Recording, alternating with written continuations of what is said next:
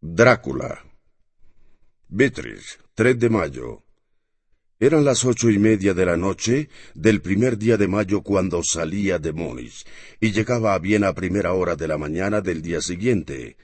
La llegada estaba anunciada a las seis y cuarenta y cinco, sin embargo, el tren llegaba a una hora de retraso. Budapest era hermosísimo, al menos por lo que pude ver a través de los cristales del tren y después al pasear por sus calles. No podía alejarme de la estación, pues habíamos llegado tarde y partiríamos enseguida. El más occidental de los espléndidos puentes que cruzan el Danubio de gran anchura y profundidad, se adentraba en una región para mí desconocida que recordaba en gran medida la antigua época de dominación turca. Tuve la impresión de salir del mundo occidental para entrar en el oriental. Cuando estaba en Londres, me había acercado a la biblioteca del Museo Británico para consultar algunos libros y mapas de Transilvania. Si aceptaba la invitación de un aristócrata de aquel país, debía conocer aquel territorio. Localicé el distrito que él me había nombrado, en el extremo más oriental del país. Limitaba con tres provincias, Transilvania, Moldavia y Bucovina, en medio de los Cárpatos, en una de las regiones más salvajes y menos conocidas de la vieja Europa. Sin embargo, no hallé ningún mapa donde apareciera el lugar exacto del castillo de Drácula, pero pude comprobar que Beatrice es una ciudad conocida, sin apuntes ni erróneos. Transilvania cuenta con más nacionalidades distintas. Los sajones en el sur, mezclados con los bálalos, los magiares en el oeste y los Skerler en el este y norte del país. Con estos últimos tendré que relacionarme durante mi estancia allí. Dicen ser descendientes de Atila y los hunos, en esta región uno puede encontrar gran cantidad de supersticiones, además muy curiosas. Pedir al conde que me cuente algunas de ellas. British me pareció un lugar añejo e interesante. Con anterioridad ya había recibido indicaciones del conde Drácula de dirigirme al Hotel Corona de Oro, al comprobar que se trataba de un lugar típico, me puse muy contento, pues ya desde el principio anhelaba encontrarme en el corazón de la más tradicional y folclórica de las repúblicas. Una anciana de rostro alegre me abrió la puerta. Cuando me acerqué a ella me dijo mientras me hacía una reverencia ¿Es usted el Harps inglés? Sí, contesté. Harker, Jonathan Harker. La anciana sonrió y entregó un mensaje a un hombre bastante mayor que estaba allí, eh, sentado en mangas de camisa. Este volvió con una carta en la mano. Amigo mío, bienvenido a los Cárpatos. Estoy impaciente por verle. Deseo que esta sea una buena noche para usted. Tiene reservado un pasaje en la diligencia que parte mañana a las tres con dirección a Bucovina. Mi carruaje le estará esperando en el paso de Borgo. Espero que haya tenido un feliz viaje desde Londres y que disfrute durante su estancia en mi hermosísimo país. Un amigo, Drácula. 4 de mayo. Me enteré de que mi hotelero había recibido una carta del conde en la que encargaba comprobar el mejor asiento de la diligencia. Él y su esposa, la anciana de la puerta, eh, se miraron con temor. Le pregunté acerca del conde y de su castillo, y entonces, eh, para mi sorpresa, los dos viejos se santiguaron. Luego, a duras penas, abrieron la boca para decir que no sabían nada de todo aquello se negaron en redondo a hablar más del tema. Tenía el presentimiento de estar sumergiéndome en un mundo misterioso y algo peligroso. La anciana, unas horas después de su marcha, subió a mi aposento y me dijo de forma bastante histérica Hoy es la víspera de San Jorge. ¿No sabe usted que esta noche cuando las campanas tocan las doce, todos los malos espíritus de este mundo aparecen y alcanzan su máximo dominio? ¿Sabe usted eh, muy bien dónde, dónde va y qué va a hacer allí? Se arrodilló ante mí y empezó a suplicarme que me quedara o que pospusiera mi marcha en unos días más. Intenté levantarla diciéndole que le estaba muy agradecido, pero que era mi obligación y, debía partir eh, sin más demora. La anciana se levantó secando las lágrimas de sus mejillas. Se quitó un colgante que llevaba en forma de crucifijo y me lo ofreció. Estaba yo confuso. Eh, soy miembro de la iglesia anglicana y siempre me han enseñado que estas cosas son pura idolatrías nada más. Me colocó el rosario alrededor de mi cuello, eh, presintiendo las dudas que me asaltaban. Acéptelo por el amor de usted, exclamó. El estado de mis nervios no es normal. Mientras espero la diligencia, llega con retraso, conservo en mi cuello el amuleto de la anciana. Quizás se deba a sus temores o a las muchas leyendas fantasmagóricas que pesan sobre este país. Si este diario llega a manos de Mina, antes de verla yo en persona, que al menos mis palabras le lleven un adiós. Ahí llega la diligencia. 5 de mayo, el castillo. Estoy desvelado. Aprovecho la calma nocturna y mi estado de ánimo para escribir unas líneas. Está tranquilo. Me subí a la diligencia. Todos me miraban con lástima. Yo conseguí escuchar algo que repartían bastante a menudo, palabras raras y de distintas nacionalidades. Haciendo ver que todo aquello no me afectaba, saqué mi diccionario políglota de la cartera y las busqué. Confieso que ninguna era demasiado alentadora. Encontré Ardox, Satanás, Pokol, Infierno, Stroika, Brujo, Broklog y Volskak, una eslovaca y de otra serbia, ambas con el mismo significado, una especie de hombre lobo o un vampiro, nota. Debo preguntarle al conde sobre estas creencias. Todos se santiguaron en dirección hacia mí. La diligencia por fin arrancó. Conseguí después de mucho esfuerzo que un compañero de viaje me explicase el significado de ese gesto. Me dijo que era una protección contra el mal de ojo, Conservé siempre esa imagen del hostal, con toda esa multitud de personajes pintorescos santiguándose bajo el peso observado y sobre el fondo de los naranjos, y adelias plantadas en verdes barricas agrupadas en el centro del patio.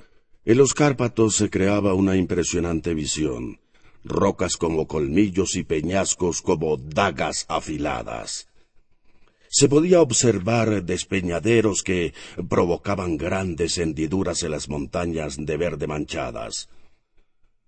Uno de los que viajaba conmigo me gritó Mire, el trono de Dios. Seguidamente se santiguó de manera fervorosa. Casi de repente nos vimos envueltos por las sombras penumbras, gracias a lo que la cumbre nevada tomó un bellísimo tono rosado.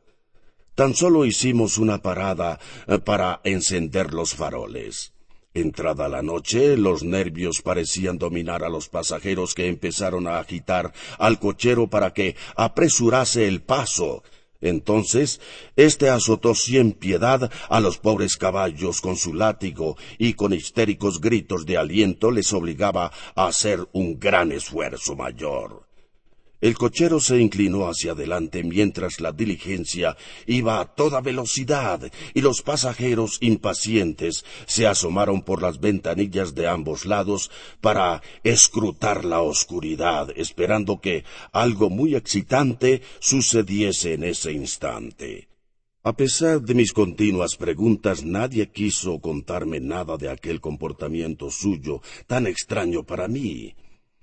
Ese estado de nerviosismo generalizado duró algún tiempo hasta que al fin divisamos la parte más alta del paso. Oscuras y amenazantes nubes se ceñían sobre nuestras cabezas, y en el aire se podía respirar una opresiva tormenta justo en la dirección en la que íbamos nosotros. La atmósfera del camino que dejábamos atrás era totalmente distinta. Estaba en calma. Hemos llegado una hora antes de lo previsto, dijo el chofer. Seguidamente eh, se volvió hacia mí y dijo en un alemán aún peor que el mío Aquí no hay ningún carruaje. Parece ser que no le espera nadie a usted. Ahora tendrá que ir hasta Bucovina y vuelva aquí mañana o pasado. Cuando más tarde lo haga, mejor para usted. Pero de repente, mientras el cochero hablaba, los caballos comenzaron a relinchar y a resoplar, lanzándose a la carrera bruscamente, por lo que el cochero tuvo que hacer un gran esfuerzo para calmarlos. Al cabo de un momento, mientras el resto de los pasajeros se santiguaban, una caleza tirada por cuatro caballos apareció a nuestras espaldas. Parándose junto a nuestra diligencia mientras los campesinos que me acompañaban hacían ese signo de la cruz que protegía contra el mal de ojo y lanzaban gritos a coro. Debido al resplandor de nuestros faroles para ver aquel carruaje, era tirado por unos caballos espléndidos y negros como el carbón los cuales eran conducidos por un hombre alto, con espesa, larga y oscura barba, y un gran sombrero también de color negro eh, que le ocultaba gran parte del rostro. Al volverse hacia nosotros pude distinguir un par de ojos muy brillantes que a la luz del farol parecían enrojecidos. Entonces le dijo al cochero de nuestra diligencia Pasas muy temprano esta noche, amigo. El Harz inglés tenía prisa, respondió nuestro cochero, tartamudeando. Eh, ya supongo que por eso deseabas que el inglés siguiera hasta Bucovina. No puedes engañarme, amigo. Sé demasiado y olvidas que tengo veloces caballos. Hablaba en una leve sonrisa en sus labios, y la luz del farol y su boca eran raros, eh, con labios muy rojos y dientes afilados, tan blancos como el marfil eran sus dientes. Uno de mis compañeros de viaje susurró a otro el verso de La Leona de Burker. Den die Toten reiten hesch, porque los muertos viajan deprisa. Debe el equipaje de Herz, dijo el conductor de la calesa. Hace una noche fría, mein Herr, me dijo en excelente alemán. Mi amo el conde me encargó que cuidase de usted. Eh, hay un frasco de Slovich aguardiente de ciruelas de país bajo el asiento suyo. Mírelo usted. Ahí mismo está debajo de su asiento. Faltaban pocos minutos para la medianoche. Debo reconocer que me sentí conmocionado.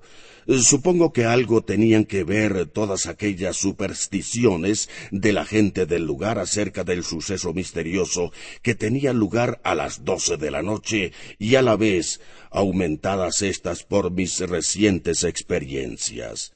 Fui durante unos momentos presa del miedo y de la incertidumbre. Cada vez el frío era más intenso y entonces una nieve fina que parecía polvo helado lo cubrió todo rápidamente. Parecía que el paisaje a causa del frío eh, se tapara con un manto blanco.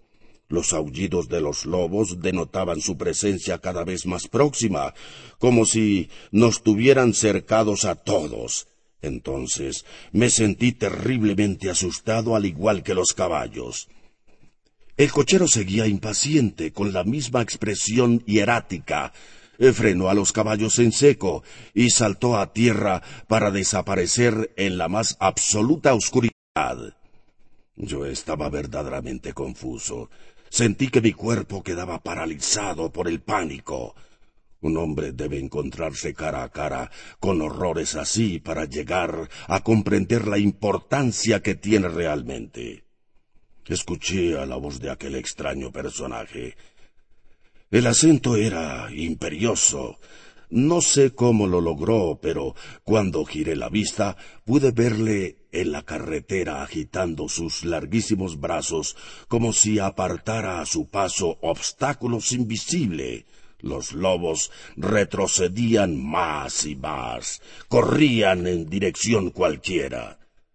Todo aquello resultaba tan extraño y sobrenatural para mí que caí en un profundo estado de pánico tal que no podía siquiera moverme. De pronto me di cuenta que el cochero eh, paraba los caballos en el centro del patio de un gran castillo en ruinas, de cuyos altos y ennegrecidos ventanales no salía ni un solo rayo de luz, y encontradas con el color de la luna se veían claramente sus derruidas y desdentadas almenas. Oí un ruido de cadenas y pesados cerrojos que se recorrían. Una llave giró en la cerradura con el chirrear muy agudo propio de un largo desuso. Finalmente la enorme puerta se abrió. Un anciano de una altura considerable apareció ante mí. Tenía un bigote largo y blanco, vestía de riguroso negro, con su mano derecha llevaba un candelabro de plata, donde las velas ardían sin protección alguna, este creaba largas y temblorosas sombras debido a los pequeños puntos de fuego que iban oscilantes a causa de las corrientes de aire. El anciano con un gesto cortesano me invitó a pasar, y aunque tenía un acento peculiar, me dijo en un perfecto inglés Bienvenido a casa. Entre libremente y por su propia voluntad. Este fue todo su recibimiento. Se quedó totalmente inmóvil bajo el dintel de la puerta, como si fuera una estatua de piedra. Me estremeció y me estrechó la mano con fuerza que me estremecí de dolor y tuve que retroceder, más que por el apretón, por la sensación que tuve yo al estrechar aquella mano tan helada que se parecía más a la de un muerto que a la de un vivo. Sea bienvenido, repitió. Entre libremente y deje aquí un poco de la felicidad que trae consigo. ¿El conde Drácula? Pregunté emocionado. Sí, soy yo, Drácula, y le doy la bienvenida a mi casa, señor Harker. Al final del pasadizo, Drácula abrió de par en par una pesada puerta, y me alegré al comprobar que era una habitación con mucha luz en la cual había una mesa dispuesta con apetitosos platos y una chimenea en la que llameaba un increíble montón de leña. Después de tan largo viaje deseará asearse un poco, dijo el conde. Aquí encontrará todo lo que usted necesite. Cuando esté listo, usted mismo vaya a la otra estancia donde le espera la cena. El calor, la luz y la cortés acogida del conde construyeron en gran parte a disipar todas mis dudas y temores. Siéntese, por favor, y que cene a su gusto. Espero que me perdone el hecho de no sentarme con usted para cenar. Acabé de cenar y de relatar mi historia al mismo tiempo, y accediendo a sus deseos, acerqué un sillón al fuego y me puse a fumar un puro que él me ofreció. De nuevo, se excusó por no fumar él también. Esta fue la ocasión perfecta para estudiar con detalle su persona, y descubrí un rostro de rasgos exageradamente marcados. Tenía un rostro enérgico, aquilino, de nariz delgada, con un puente muy alto y ventanas arqueadas, la frente despejada y muy poco cabello alrededor de las sienes. En cambio, en el resto de la cabeza era abundante el cabello. Tenía espesas cejas, casi unidas sobre la nariz. Bajo el espeso bigote asomaba una boca de aspecto cruel, con agudos y blancos dientes que sobresalían de los labios. Su piel mostraba un brillo y una vitalidad anormal y asombrosa a la vez para alguien de su edad. En cuanto al resto, sus orejas eran pálidas y en la parte superior exageradamente pontiagudas. Su barbilla era fuerte y las mejillas firmes, aunque delgadas. La impresión general que uno tenía al observarle era la de una palidez increíble. A continuación volvió junto a la chimenea. Permanecimos en silencio un buen rato, y al mirar a través de la ventana al exterior pude ver los primeros y tímidos brillos del alba. Una extraña calma se apoderó de aquel lugar, pero debido al excesivo silencio oí de nuevo el aullar de los lobos de allá abajo en el valle. Los ojos del conde chispearon al decirme Escuche, son los hijos de la noche. Qué gran música la que hacen esos lobos. y al ver mi cara en la expresión, quiero pensar que es por eso que me está asustando, añadió. Ah, y ustedes, gentes de ciudad, no saben apreciar los sentimientos de un cazador. Después se puso en pie y me dijo, Estará agotado. Su dormitorio está preparado y mañana podrá descansar hasta la hora que usted quiera. Yo tengo que ausentarme y hasta la tarde no regresaré, así que espero que duerma muy bien y que tenga un sueño muy feliz. Y con una cortés reverencia me abrió la puerta de la sala octogonal y yo entré en mi dormitorio.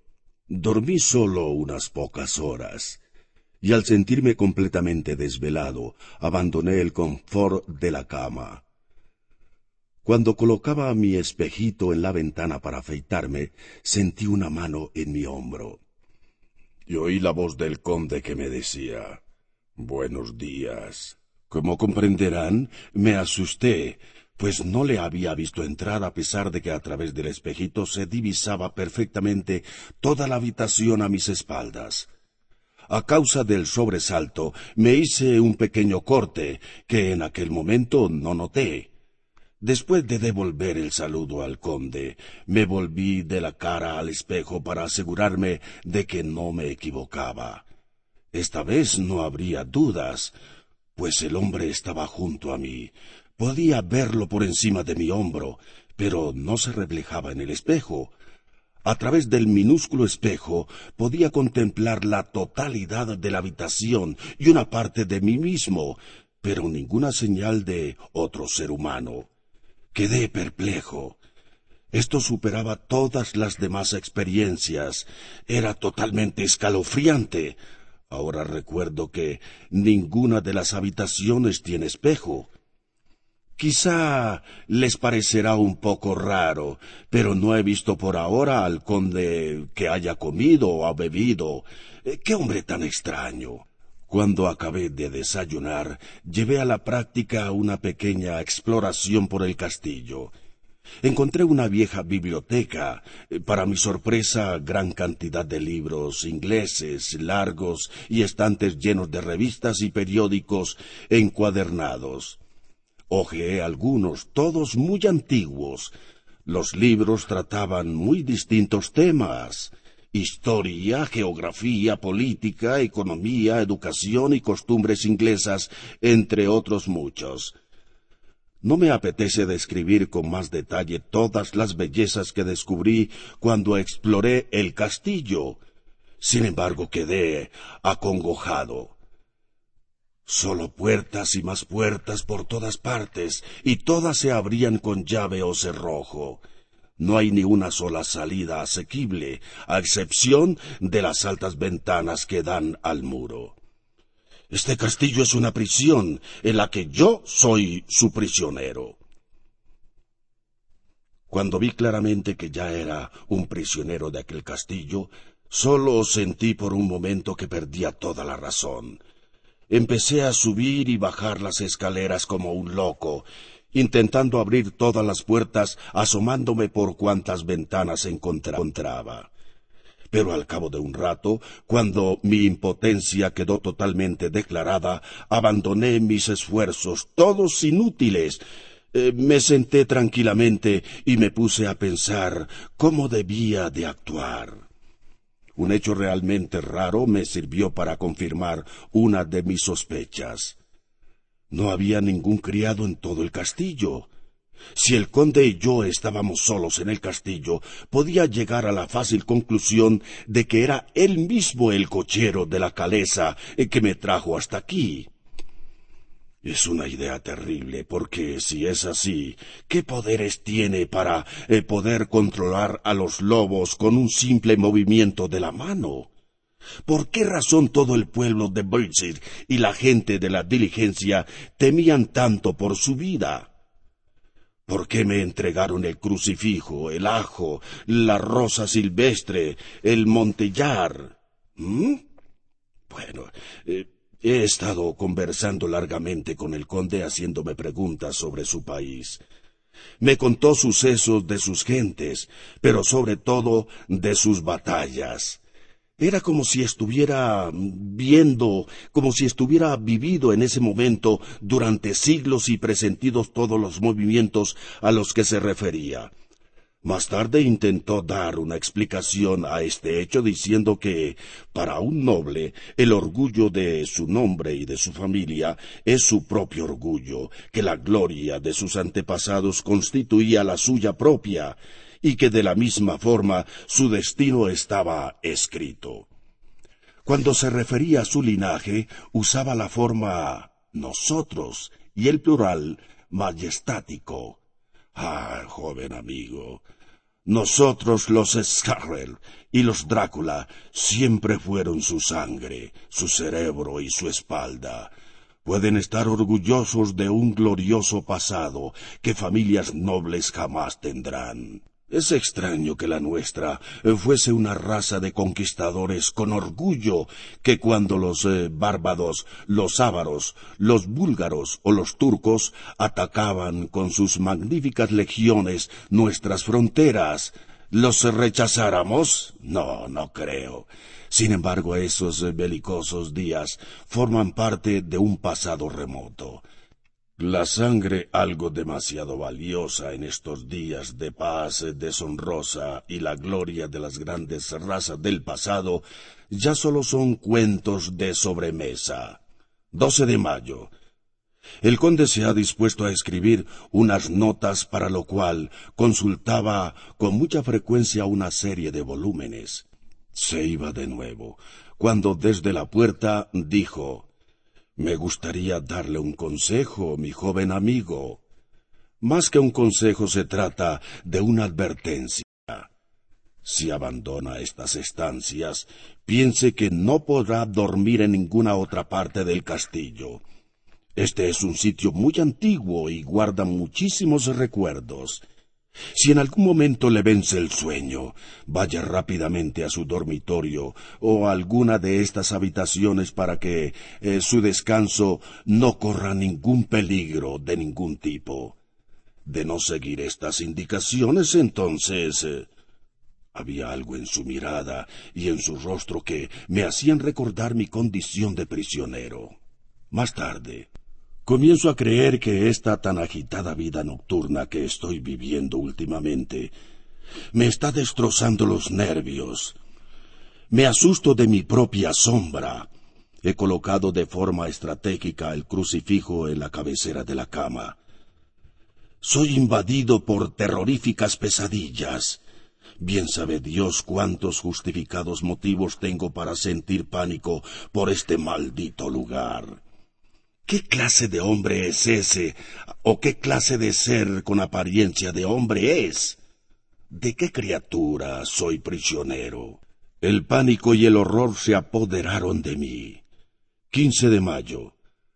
Anoto en el diario taquigrafiado cuanto me ha ocurrido desde que cerré la puerta por última vez. Este invento sí que supone un verdadero acento de nuestro siglo.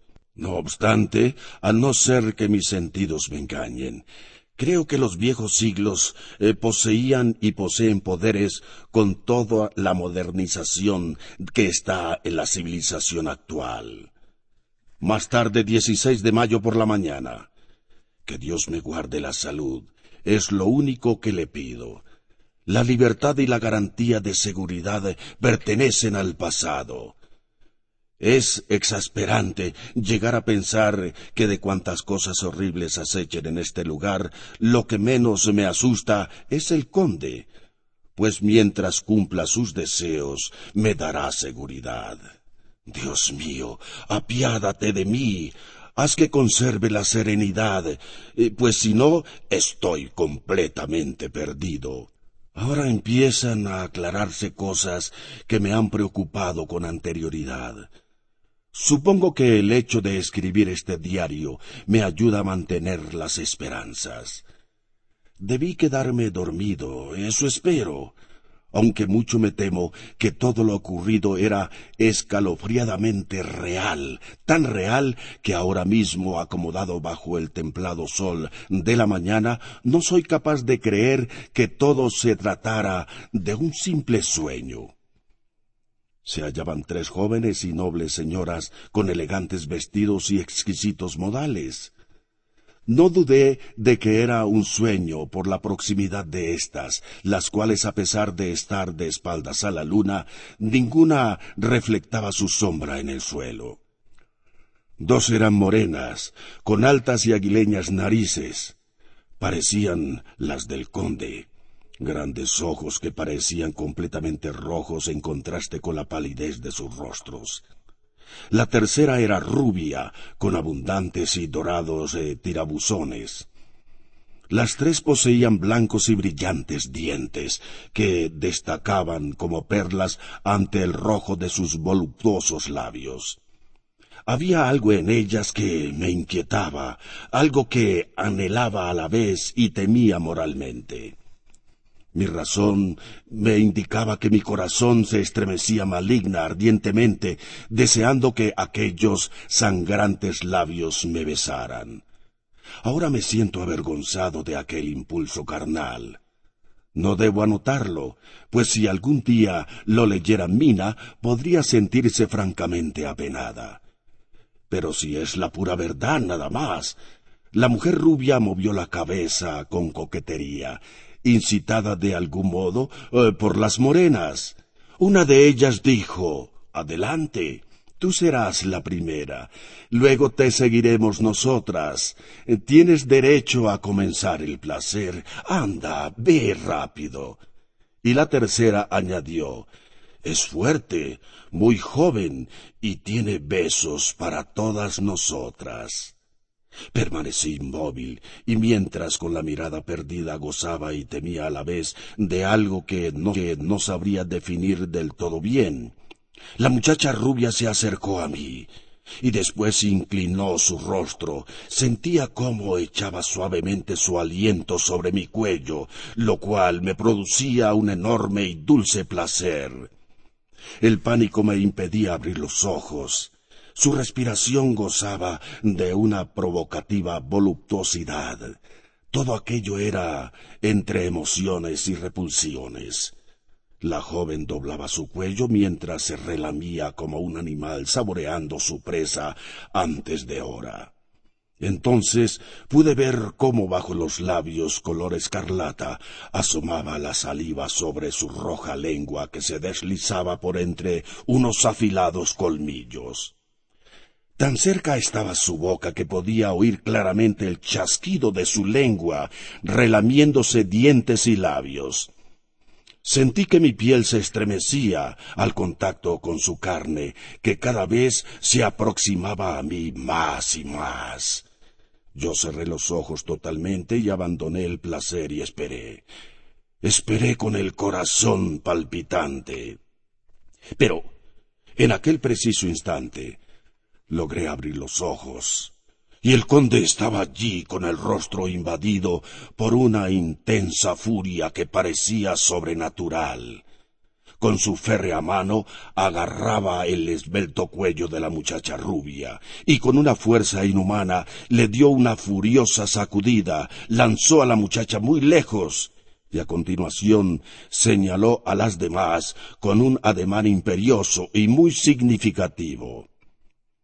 Este era un gesto de poder y de mando, el mismo que le vi utilizar la primera noche con los lobos.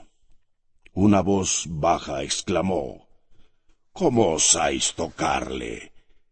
¿Queréis poseerle en contra de mi voluntad? ¡Atrás! Este es mío, solo mío, ¿me entienden ustedes? La muchacha rubia saltó y dio una carcajada repulsiva y lasciva, pero a la vez coqueta, y respondió Tú no puedes amar, y nunca lo has hecho. Las demás mujeres apoyaron la protesta de la anterior, y en la estancia resonaron unas carcajadas tan sumamente destempladas y desalmadas que al oírlas estuve a punto de sufrir un desmayo. Eran risas demoníacas. Luego el conde se dio la vuelta y se quedó mirándome fijamente y me susurró muy dulcemente. Sí, yo también sé amar y vosotras lo sabéis perfectamente. ¿O no? Me venció el miedo y seguidamente caí al suelo inconsciente. Cuando volví al mundo real, estaba tumbado en mi cama. Si no ha sido una pesadilla, el conde tuvo que llevarme hasta mi habitación. Intenté aclarar las ideas, pero fue inútil. Tengo la total seguridad de que si el conde conociera la existencia de este diario, supondría para él un misterio intolerable.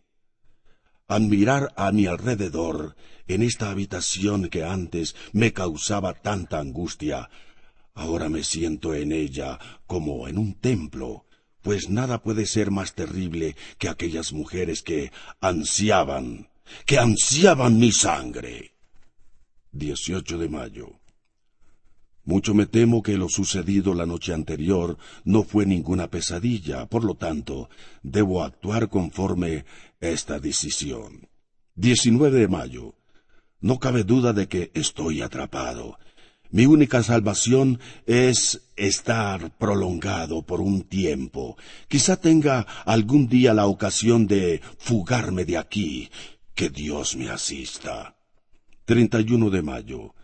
Al despertarme esta mañana, he decidido ponerme a buscar papel y sobres. He buscado en mi maleta y en mis bolsillos los papeles, para así poder escribir a la menor oportunidad. Pero nuevamente algo me ha sorprendido hasta el punto de quedarme helado. No quedaba rastro de los papeles, de mis apuntes, tampoco de los itinerarios de trenes y viajes, ni de la carta de crédito. En una palabra, todo aquello que pudiese usar en el caso de que escapara de aquí. Me senté para poder pensar mejor y entonces tuve una idea. Volví a registrar la maleta y el armario donde tenía guardadas muchas cosas. De nuevo se trataba de un tenebroso y malévolo ardid de Drácula. 24 de junio, momentos antes de amanecer. Se me acababan las esperanzas. Aquí encerrado como un auténtico prisionero, aún peor, pues no puedo contar con la protección legal, que supone un consuelo hasta para el peor de los criminales. Empecé a llorar. ¿Qué haré ahora? ¿Qué futuro me espera? ¿Cómo puedo huir de este terrible y tenebroso castillo? ¿Qué voy a hacer? 25 de junio por la mañana. Nadie se puede llegar a imaginar lo dulce que resulta la llegada de la mañana con el brillo aún distante del sol que sale por entre las colinas. Nunca he visto al conde durante el día. Es posible que duerma mientras los demás mortales velan. Si pudiese entrar en su habitación. Eh, pero es imposible. La puerta siempre está cerrada con llave. El mismo día por la tarde. Lo he logrado. Con la ayuda de Dios he llegado a la habitación del conde. Mientras me deslizaba en el interior de la habitación, no pude evitar sentir escalofríos. Enseguida miré alrededor buscando al conde, que para mi gran sorpresa y alegría no estaba. El aposento estaba vacío. Estaba pobremente amueblado con diversas y muy extrañas piezas que parecían intactas. Busqué la llave en alguna de las cerraduras, pero no la encontré. Solo descubrí una cosa, un enorme montón de oro en uno de los rincones de la habitación.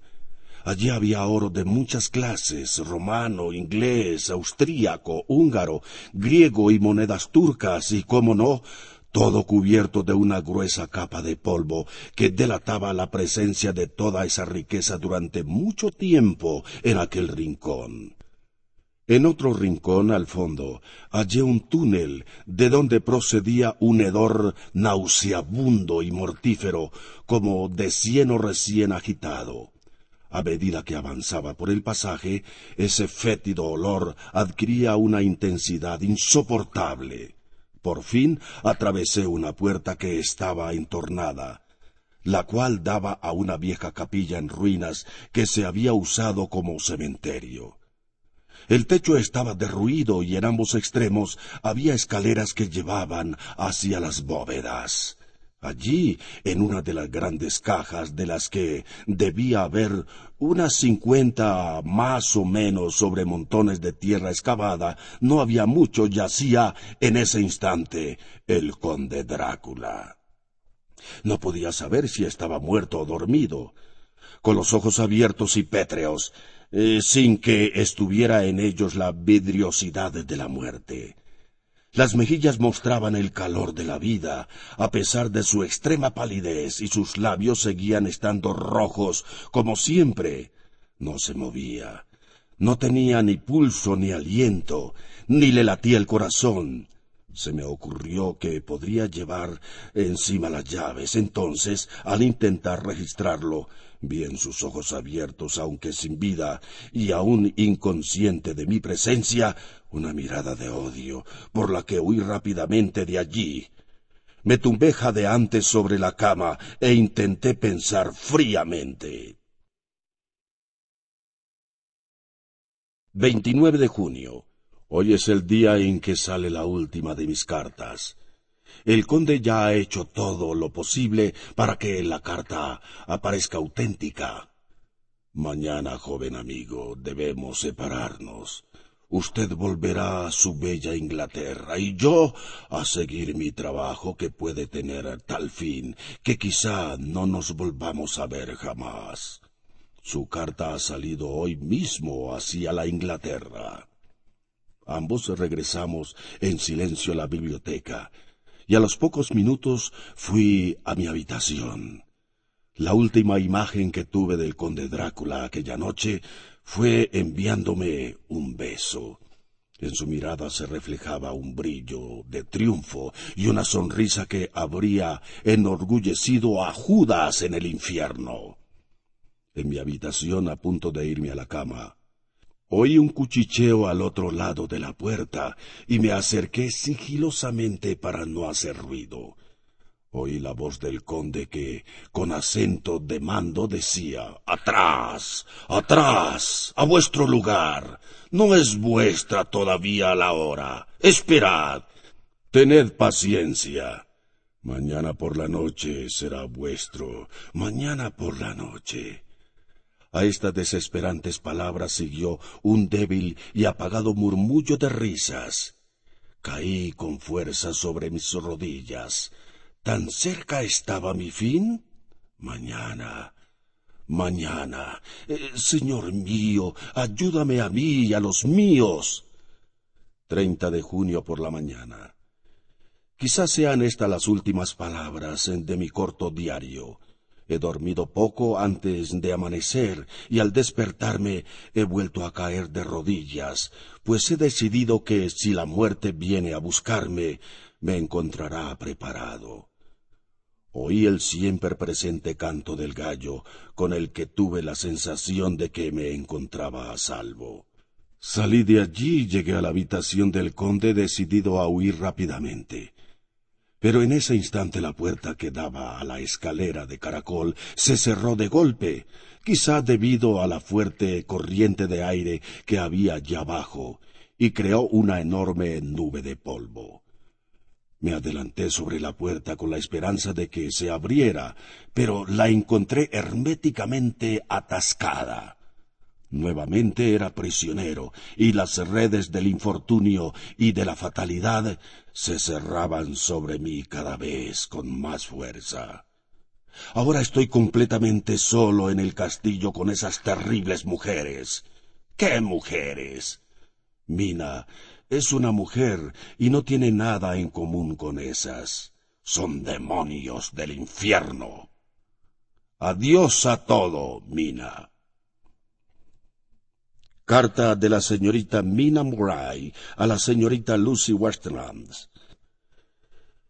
Querida Lucy, espero que me perdones por la tardanza de esta carta, pero la vida de una maestra auxiliar a veces resulta muy agobiante. He estado trabajando el doble últimamente, porque quiero seguir el ritmo de estudio que Jonathan, de forma que dedico a la taquigrafía mucha atención, yo pierdo mucho tiempo. Cuando nos casemos podré serle útil, y si consigo aprender el sistema perfectamente, luego podré pasar sus apuntes a máquina.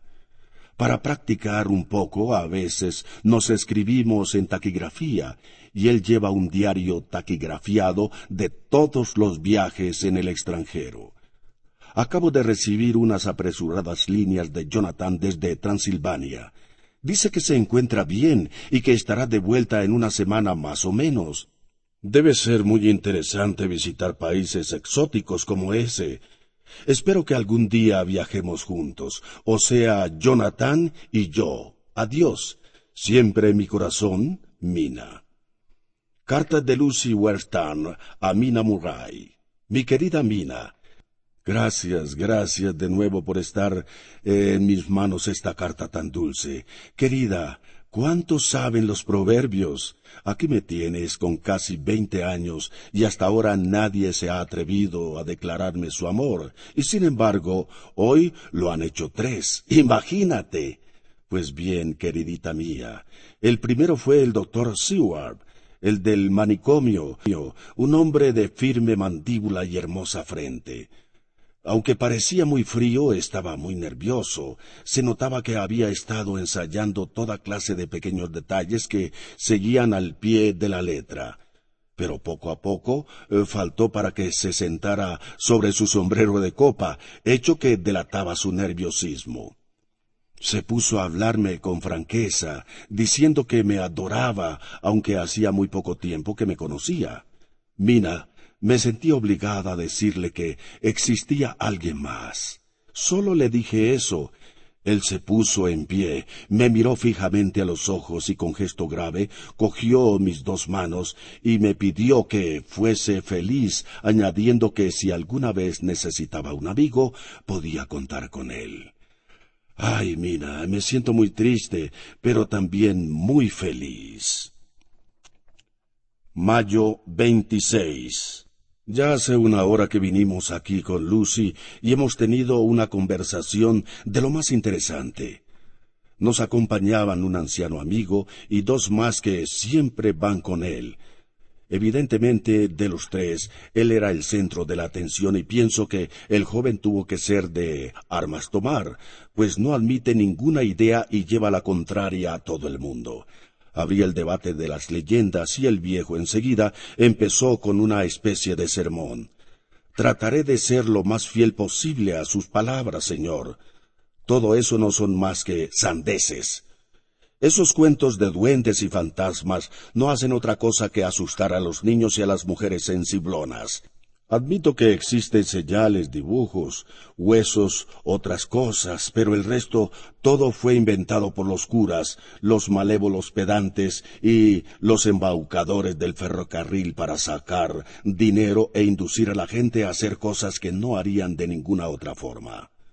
Todo este mensaje me asquea profundamente. Señor Seward, seguramente no está hablando en serio. Todo el mundo cree estas leyendas como auténticas, como parte de su pasado y de su historia. Bah, son eh, chácharas únicamente.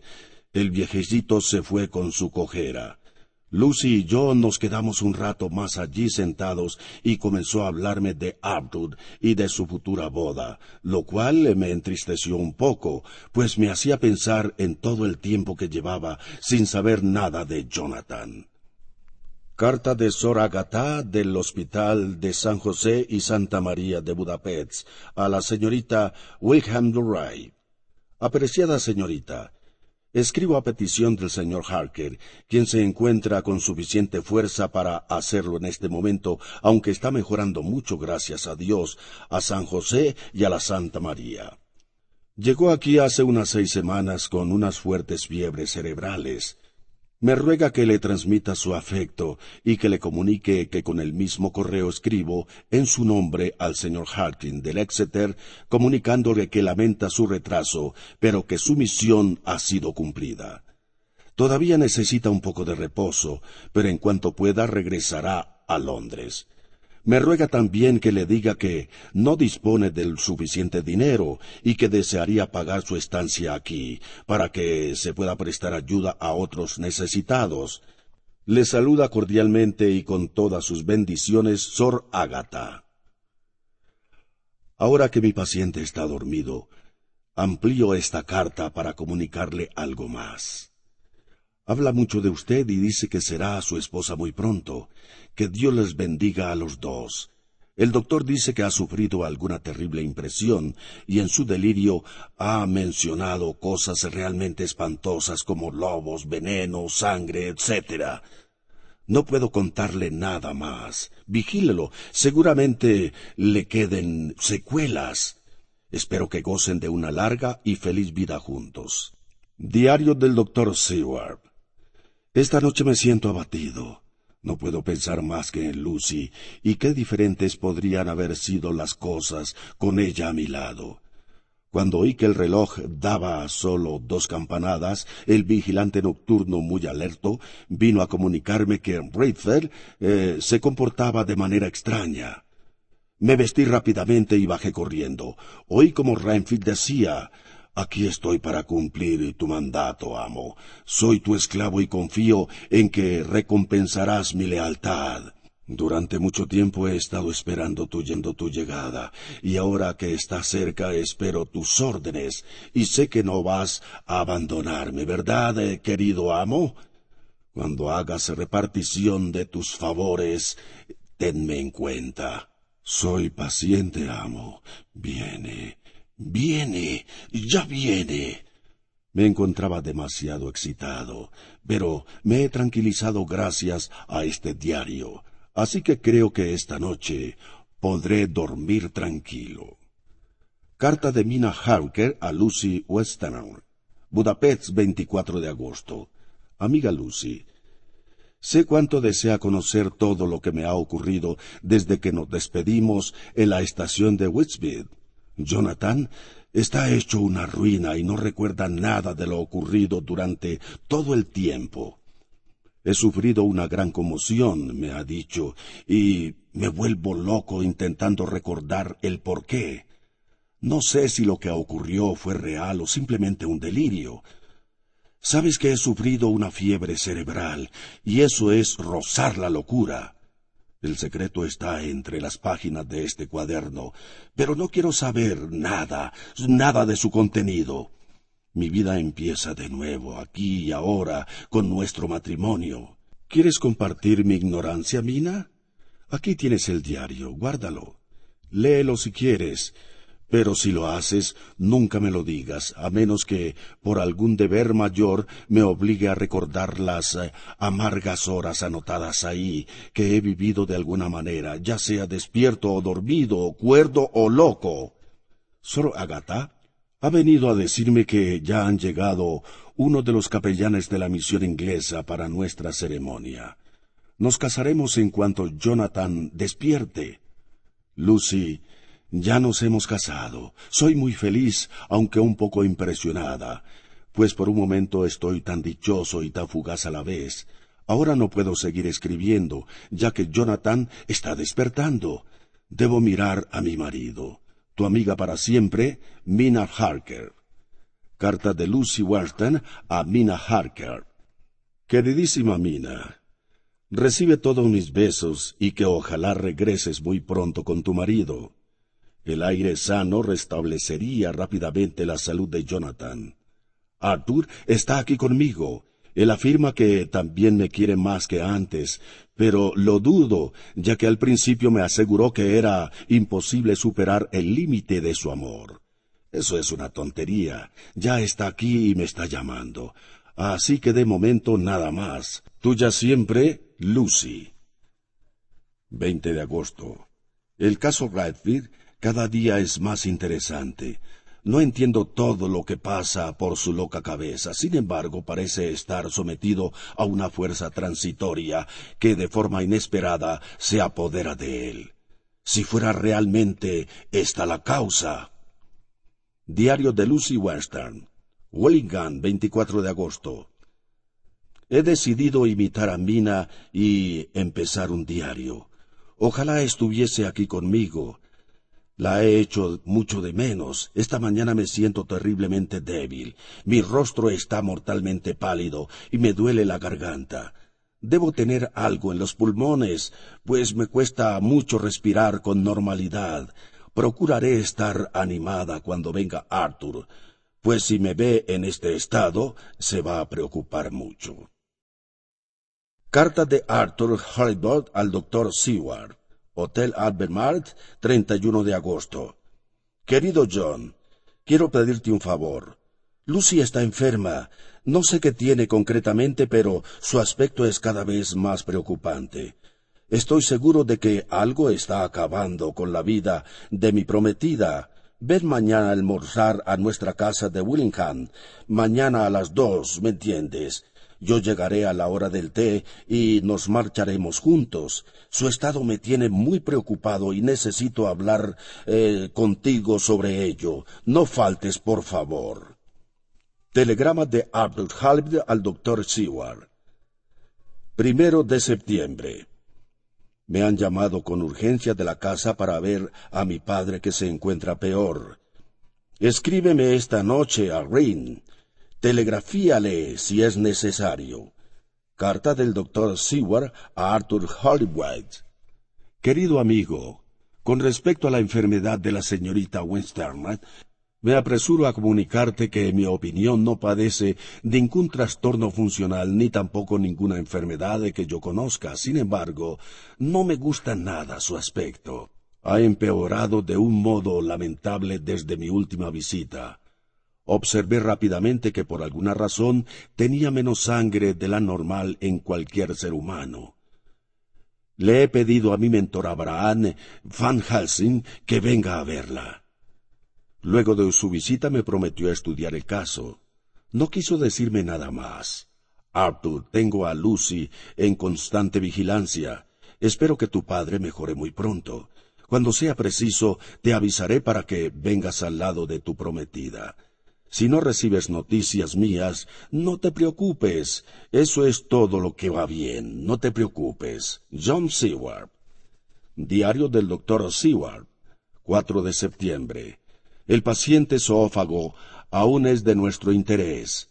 Ha pasado la hora de la comida y mi paciente sigue en un rincón sentado, meditabundo, con una expresión sombría en su rostro eh, que sugiere desolación por algo aunque no sé por qué. Por un momento pareció extristecerse y luego dijo en un tono casi de susurro Basta. Se acabó. Basta.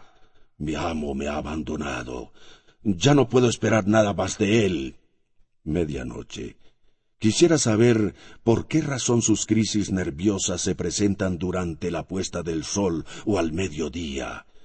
¿Ejercerá el sol alguna influencia maligna que afecta a ciertas personas como la luna afecta a otras? Es una posibilidad nada más. Telegrama de Sir Wilton en Londres a Van Helskin en Ámsterdam, 4 de septiembre. Paciente, hoy mucho mejor, está tranquilo. 5 de septiembre. Paciente muy recuperada buen apetito, sueño normal, animada, mejor aspecto. Telegrama de Seward en Londres a Van Helsing en Ámsterdam. 6 de septiembre. Drástico empeoramiento. Venga inmediatamente, sin perder tiempo. No envío telegrama a Arthur de Hollywood hasta verle a usted. Diario del doctor Seward, 7 de septiembre. Lo primero que me dijo Van Helsing al encontrarnos en la calle Liverpool fue Trata usted con los locos y a ellos no les da ninguna explicación de sus métodos. No entiendo eso. No debe desechar ninguna duda, por pequeña que sea. Apúntese las deudas y las conjeturas para poder comprobar después si sus teorías fueron acertadas o no. Cuando le describí los síntomas de Lucy, una preocupación invadió su rostro, pero no dijo nada. Al llegar a la casa, nos recibió la señora Wistanley, que parecía alarmada. La muchacha yacía inmóvil y parecía no tener fuerzas ni siquiera para hablar. El profesor exclamó Dios santo, esto es horrible. No podemos evitar esto y no perdamos un minuto nada más morirá por falta de sangre para mantener la actividad del corazón. Debemos practicar una transfusión de sangre al instante. La doncella abrió y Arthur entró en la casa. Caballero, ha llegado usted a tiempo. La señorita Lucy se encuentra muy grave. Arthur palideció al oír el diagnóstico y, y, se dejó caer en una butaca a punto de desmayarse. Va usted a ayudarla, continuó el profesor hará por ella más que nadie. Su corazón será su mejor ayuda. Van Helskin le dio una palmadita en la espalda. La señorita está muy mal. Necesita sangre, o de lo contrario, morirá. Arthur le contestó, mientras se giraba hacia él. Supiera usted lo gustoso que moriría por ella. Eh, quizá comprendería usted algo. Bien, muchacho, exclamó Van Helskin. Luego añadió eh, Su amigo es joven y fuerte. No tendremos ningún problema con la transfusión. Cuando hubo finalizado todo, vendé la herida a Arthur, y mientras le cogía del brazo para llevarlo a otra habitación, Van Helsing dijo sin girarse Un momento. Supongo que siente curiosidad por saber los resultados de la transfusión, ¿verdad? Pues bien, ha sido un éxito absoluto. Yo le susurré al profesor, ¿qué opina usted de esas marcas rojas? ¿Y usted qué piensa? Aún eh, no las he visto, contesté, mientras aflojaba la cinta. Sobre su yugular había dos pinchacitos, pero su aspecto era poco agradable. Pensé que esta herida podía ser la causa de la manifiesta pérdida de sangre, pero deseché la idea, que me parecía ilógica, pues de ser así habría manchas de sangre esparcidas por toda la cama. ¿Y bien? me preguntó el profesor. No sé a qué se deben, respondió. Van Helskin se levantó. Tengo que regresar a Ámsterdam esta noche, dijo. Necesito consultar unos libros y apuntes que tengo allí. Usted debe quedarse aquí toda la noche sin perder de vista a la joven. Diario del doctor Seward. 8 de septiembre. Permanecí junto a Lucy toda la noche. Era una mujer completamente distinta. La sonrisa que se le dibujaba en el rostro hacía evidente que ninguna pesadilla perturbaba la paz de su espíritu. A la hora de cenar recibí un telegrama de Van Helskin diciéndome que esta noche volviera a Heligan para vigilar a Lucy y que él llegaría por la mañana. 9 de septiembre. Encontré a Lucy levantada y alegre. Al estrecharnos la mano, me miró severamente a la cara y me dijo ¿No se ha mirado al espejo? Yo me siento totalmente restablecida, se lo aseguro.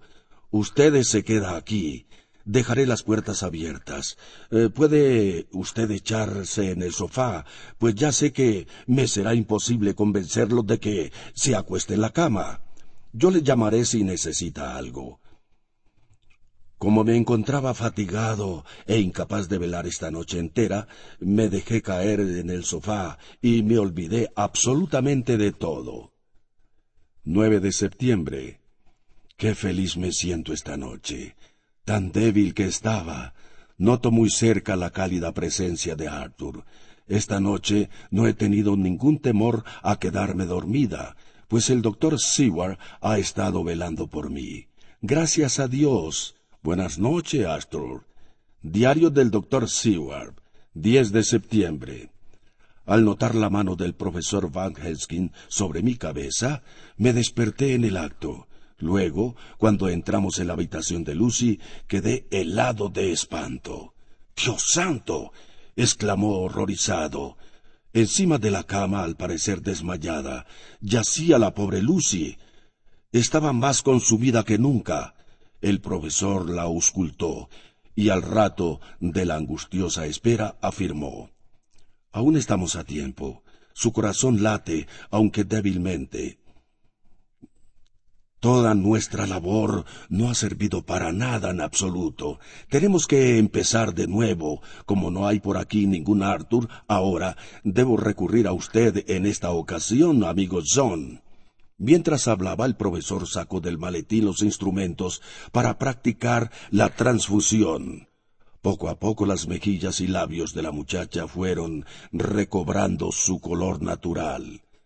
Lucy durmió perfectamente durante todo el día.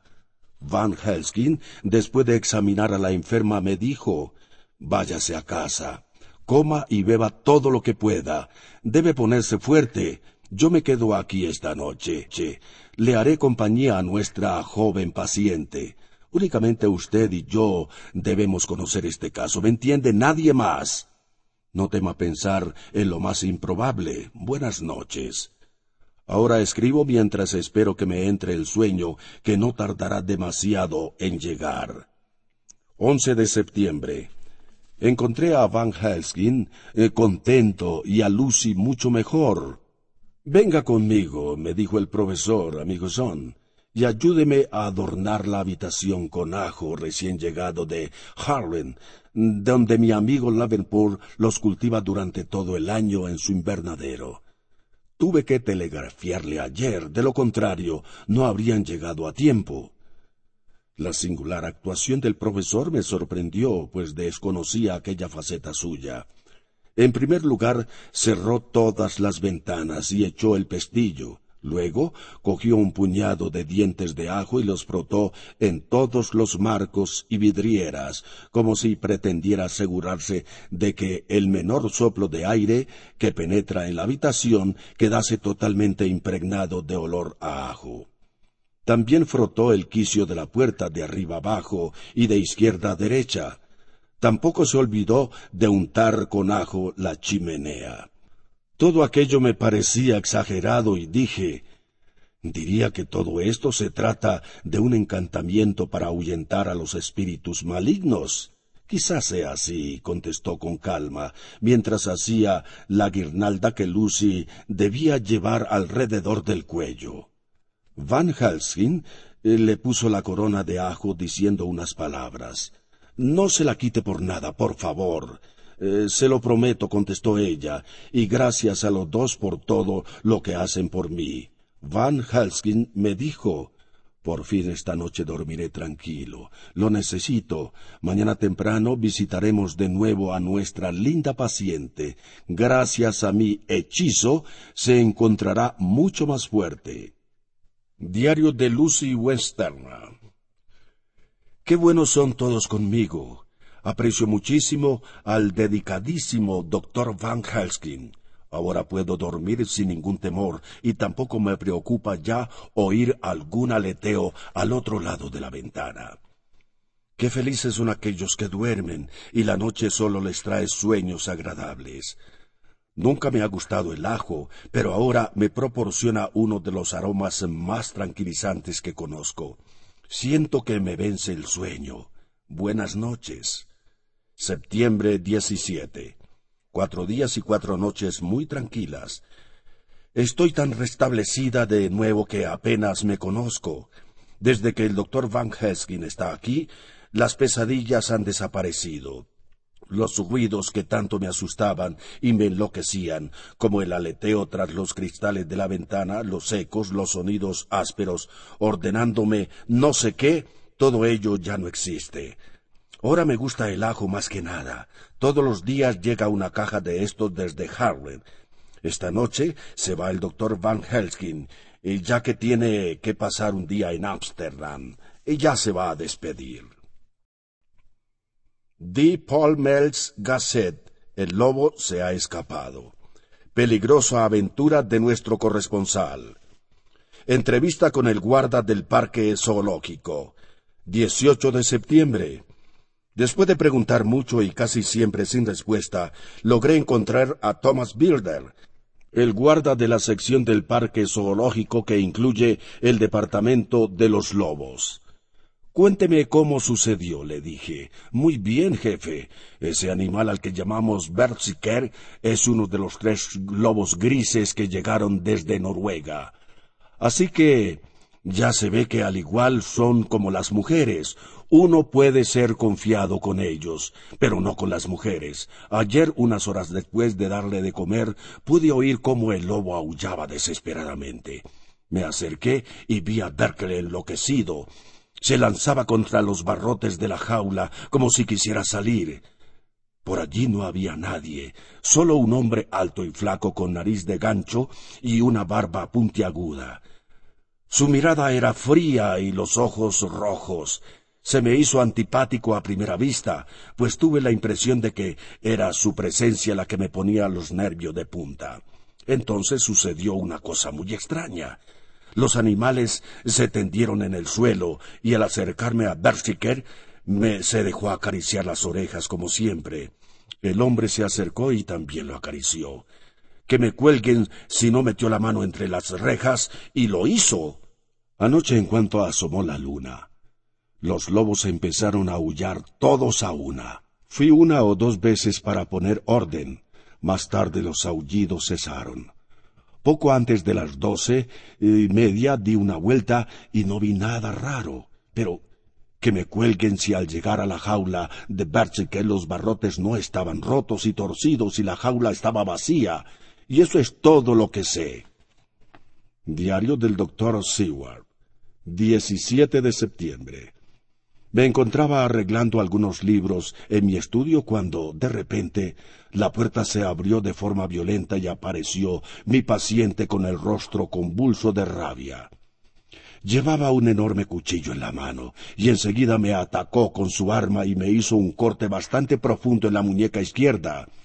Hice acopio de fuerzas y le pegué un puñetazo. Bradfield cayó boca arriba.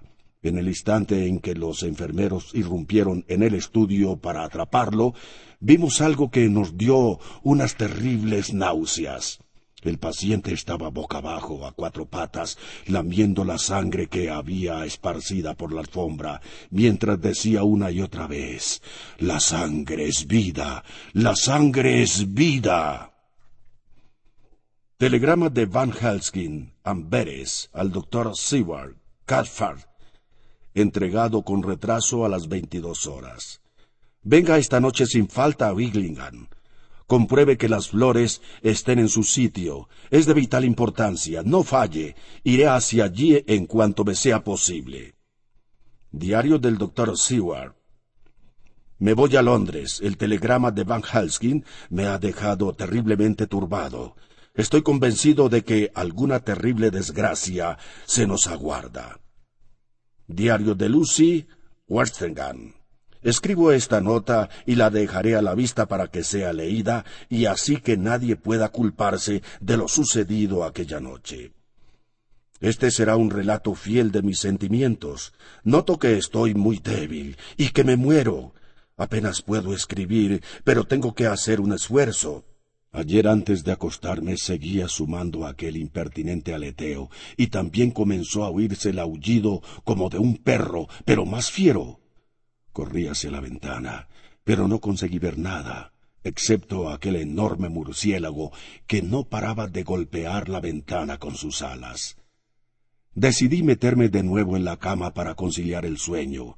Al poco rato se abrió la puerta y apareció mamá tras ella. Al ver que estaba despierta, entró y se sentó a mi lado, y con un tono sumamente suave y dulce me dijo Estaba intranquila, hija, por ti. Estaba intranquila, querida, y vine a ver eh, cómo te encontrabas. Mientras estábamos abrazadas, oímos de nuevo el aleteo, esta vez más fuerte, en el cristal de la ventana.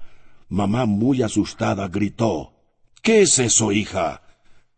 Al cabo de un rato volvimos a oír el aullido e inmediatamente después Un fuerte golpe en la ventana y un montón de cristales cayeron al suelo.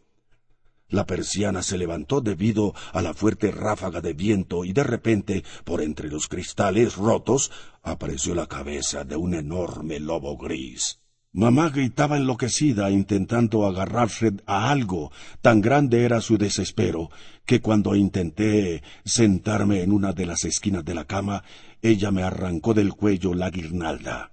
Durante unos segundos permaneció de pie señalando a la fiera mientras que un extraño gorgoteo brotaba de su garganta. Luego cayó desplomada como fulminada por un rayo. El lobo retiró la cabeza y entonces me pareció ver millares de puntitos en forma de remolino que entraban en la habitación. Intenté levantarme, pero no pude. Era como si una fuerza mayor me lo impidiera. Después perdí el conocimiento. Llamé a las doncellas y ellas entraron. Cuando vieron a mi madre tendida sobre la cama comenzaron a gritar. Levantaron el rígido cuerpo de mi madre y lo cubrieron con una sábana. Las muchachas estaban tan asustadas y nerviosas que les tuve que pedir que salieran de la habitación. La puerta se abrió de golpe y volvió a cerrarse con fuerza. No me atrevo a salir pues se sigue oyendo esos horribles aullidos a través del hueco de la ventana. El aire parece llenarse de motas flotantes en forma de remolinos y las luces empiezan a hacerse borrosas. ¿Qué puedo hacer? Que Dios me proteja del mal esta noche. Esconderé el papel en mi pecho para que lo encuentre fácilmente. Mamá ya está conmigo. Ya es hora de que yo también me vaya. Adiós, Arthur. Que Dios te guarde y me tenga bajo la protección a mí también. Diario del doctor Seward. Partí inmediatamente hacia Hilligan. Llegué muy temprano. El profesor al verme exclamó Veo que también usted acaba de llegar. ¿Cómo está nuestra paciente? ¿Es demasiado tarde? ¿Es que no recibió mi telegrama a tiempo? Eh, temo que hayamos venido demasiado tarde. Que sea lo que Dios quiera nada más. Enseguida subimos a la habitación de Lucy. Estaba muy silenciosa. Ambos muy nerviosos abrimos la puerta despacio y entramos. En la cama yacían dos mujeres, Lucy y su madre, la cual estaba en la parte interior de la estancia cubierta con una sábana ligeramente arrugada debido a la corriente del aire que entraba por la ventana rota. Mostraba un rostro contraído y pálido, con una mirada fija de temor. A su lado estaba el cuerpo de Lucy con el rostro blanco y más demacrada todavía. Enseñaba la garganta con esas dos pequeñas heridas terribles que ahora eran mucho más profundas. El profesor se inclinó sobre la cama de forma que su cabeza tocaba casi el pecho de la joven. De repente se giró hacia mí gritando Ah. aún respira. Rápido, rápido. Traiga el coñac. Esta pobre criatura está tan fría como su madre. Debemos hacer que entre los dos entre en calor. Durante mi trayectoria profesional nunca había visto eh, trabajar al profesor con tanta dedicatoria. Pronto nos dimos cuenta de que el calor empezaba a surgir efecto en el cuerpo inmóvil de la joven. El corazón latía con más fuerza y los pulmones empezaban a ponerse en funcionamiento. La alegría iluminaba el rostro de Van Helsing mientras eh, sacábamos a Lucy del baño y la envolvíamos en una toalla caliente. Me dijo: Hemos ganado a primera batalla. ¡Jaque al rey! De repente surgió una voz eh, que provenía del otro lado del salón. Me alegró el hecho de reconocer el acento de King St. Morris. ¿Qué haces tú aquí? le pregunté durante un largo apretón de manos. Mira lo que he recibido, respondió a la vez que sacaba un papel de su bolsillo. Finalmente me enseñó un telegrama. No tengo noticia de Seward desde hace tres días. Estoy muy preocupado. No puedo salir de aquí. Papá es igual y ha estado siempre igual en estado de coma casi. Informa del estado de Lucy, urgente. Creo que ha llegado a tiempo. Sabes que haré cualquier cosa que me pidas. Van Helskin se adelantó y le cogió la mano mirándole a los ojos fijamente, mientras decía La sangre de un valiente es más conveniente para una mujer en peligro. El diablo intenta una y otra vez acabar con nosotros, pero en los momentos cruciales Dios siempre nos manda a alguien para socorrernos. Una vez nos repetimos la terrible operación. Van Helsing eh, me entregó un papel y se limitó a decirme Cayó del pecho de Lucy mientras la llevábamos al baño. Lo leí, miré inmediatamente al profesor y le pregunté sin rodeos. Por amor de Dios, ¿qué significa todo esto? ¿Es que ha perdido la cordura? ¿A qué amenazante peligro se refiere usted? Van Helsing extendió la mano, cogió el papel y añadió Olvídelo de momento, olvídelo, por favor. ¿Qué es lo que le hace perder tanta sangre? preguntó Kinser extrañado.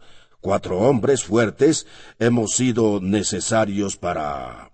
Bueno, en este mismo instante expliqué. Van Henskin está frenético al aspecto y yo me he lavado las sesos. En cúmulo de pequeñas circunstancias he estropeado nuestros cálculos acerca de la vigilancia de Lucy.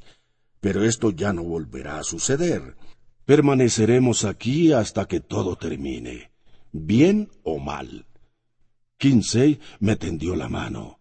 Puedes contar conmigo para lo que sea. Estoy a vuestra entera disposición. Lucy se despertó varias veces durante la noche, siempre con el miedo de dormirse y algo más débil cada vez que se despertaba. El profesor y yo hicimos la vigilancia, no la dejamos sola ni un solo momento. Cuando tenía los ojos cerrados parecía fuerte y su respiración era suave. Su boca entreabierta mostraba sus pálidas y contraídas encías, con los dientes más largos y más afilados que nunca. Cuando llegó a Arthur eran cerca de las seis. Este se hundió al ver el aspecto de su prometida, y ninguno de nosotros supimos qué decirle. Tengo el presentimiento de que mañana terminará todo. La pobrecilla no se recupera a pesar de nuestros múltiples esfuerzos. Que Dios nos ayude a todos. Carta de Mina Harker a Lucy Western. Mi querida Lucy, tengo la impresión de que ha pasado un siglo desde que supe de ti la última vez. Por fin he conseguido traer a mi esposo. Al llegar a Exeter, un coche y allí estaba aguardándome también el señor Hawkins. Tengo que confesarte que me emocioné cuando Jonathan y el viejo Harkin se abrazaron. Eh, fue una velada realmente feliz. Jonathan se ha convertido en el socio del señor Hawkin, así que los dos tienen mucho trabajo y andan ocupados todo el día en sus asuntos. Eh, dime, ¿cuándo te casas? ¿Dónde? Eh, ¿Qué vas a ponerte? Dímelo, querida. Quiero que me lo cuentes todo. Adiós, querida Lucy. Te deseo lo mejor, siempre tuya, Mina Harker. Carta de Mina Harker a Lucy Western. Hemos sufrido un terrible golpe. El señor Hauskin ha muerto repentinamente. En cuanto a Jonathan, está realmente afectado. Pasado mañana debemos partir hacia Londres, y no sé si es lo mejor, pero el señor Hawking pidió ser enterrado junto a su padre, y Jonathan tiene que presidir el duelo. Procuraré hacer una escapada para verte, aunque solo sea un ratito nada más. Eh, te deseo mucha felicidad.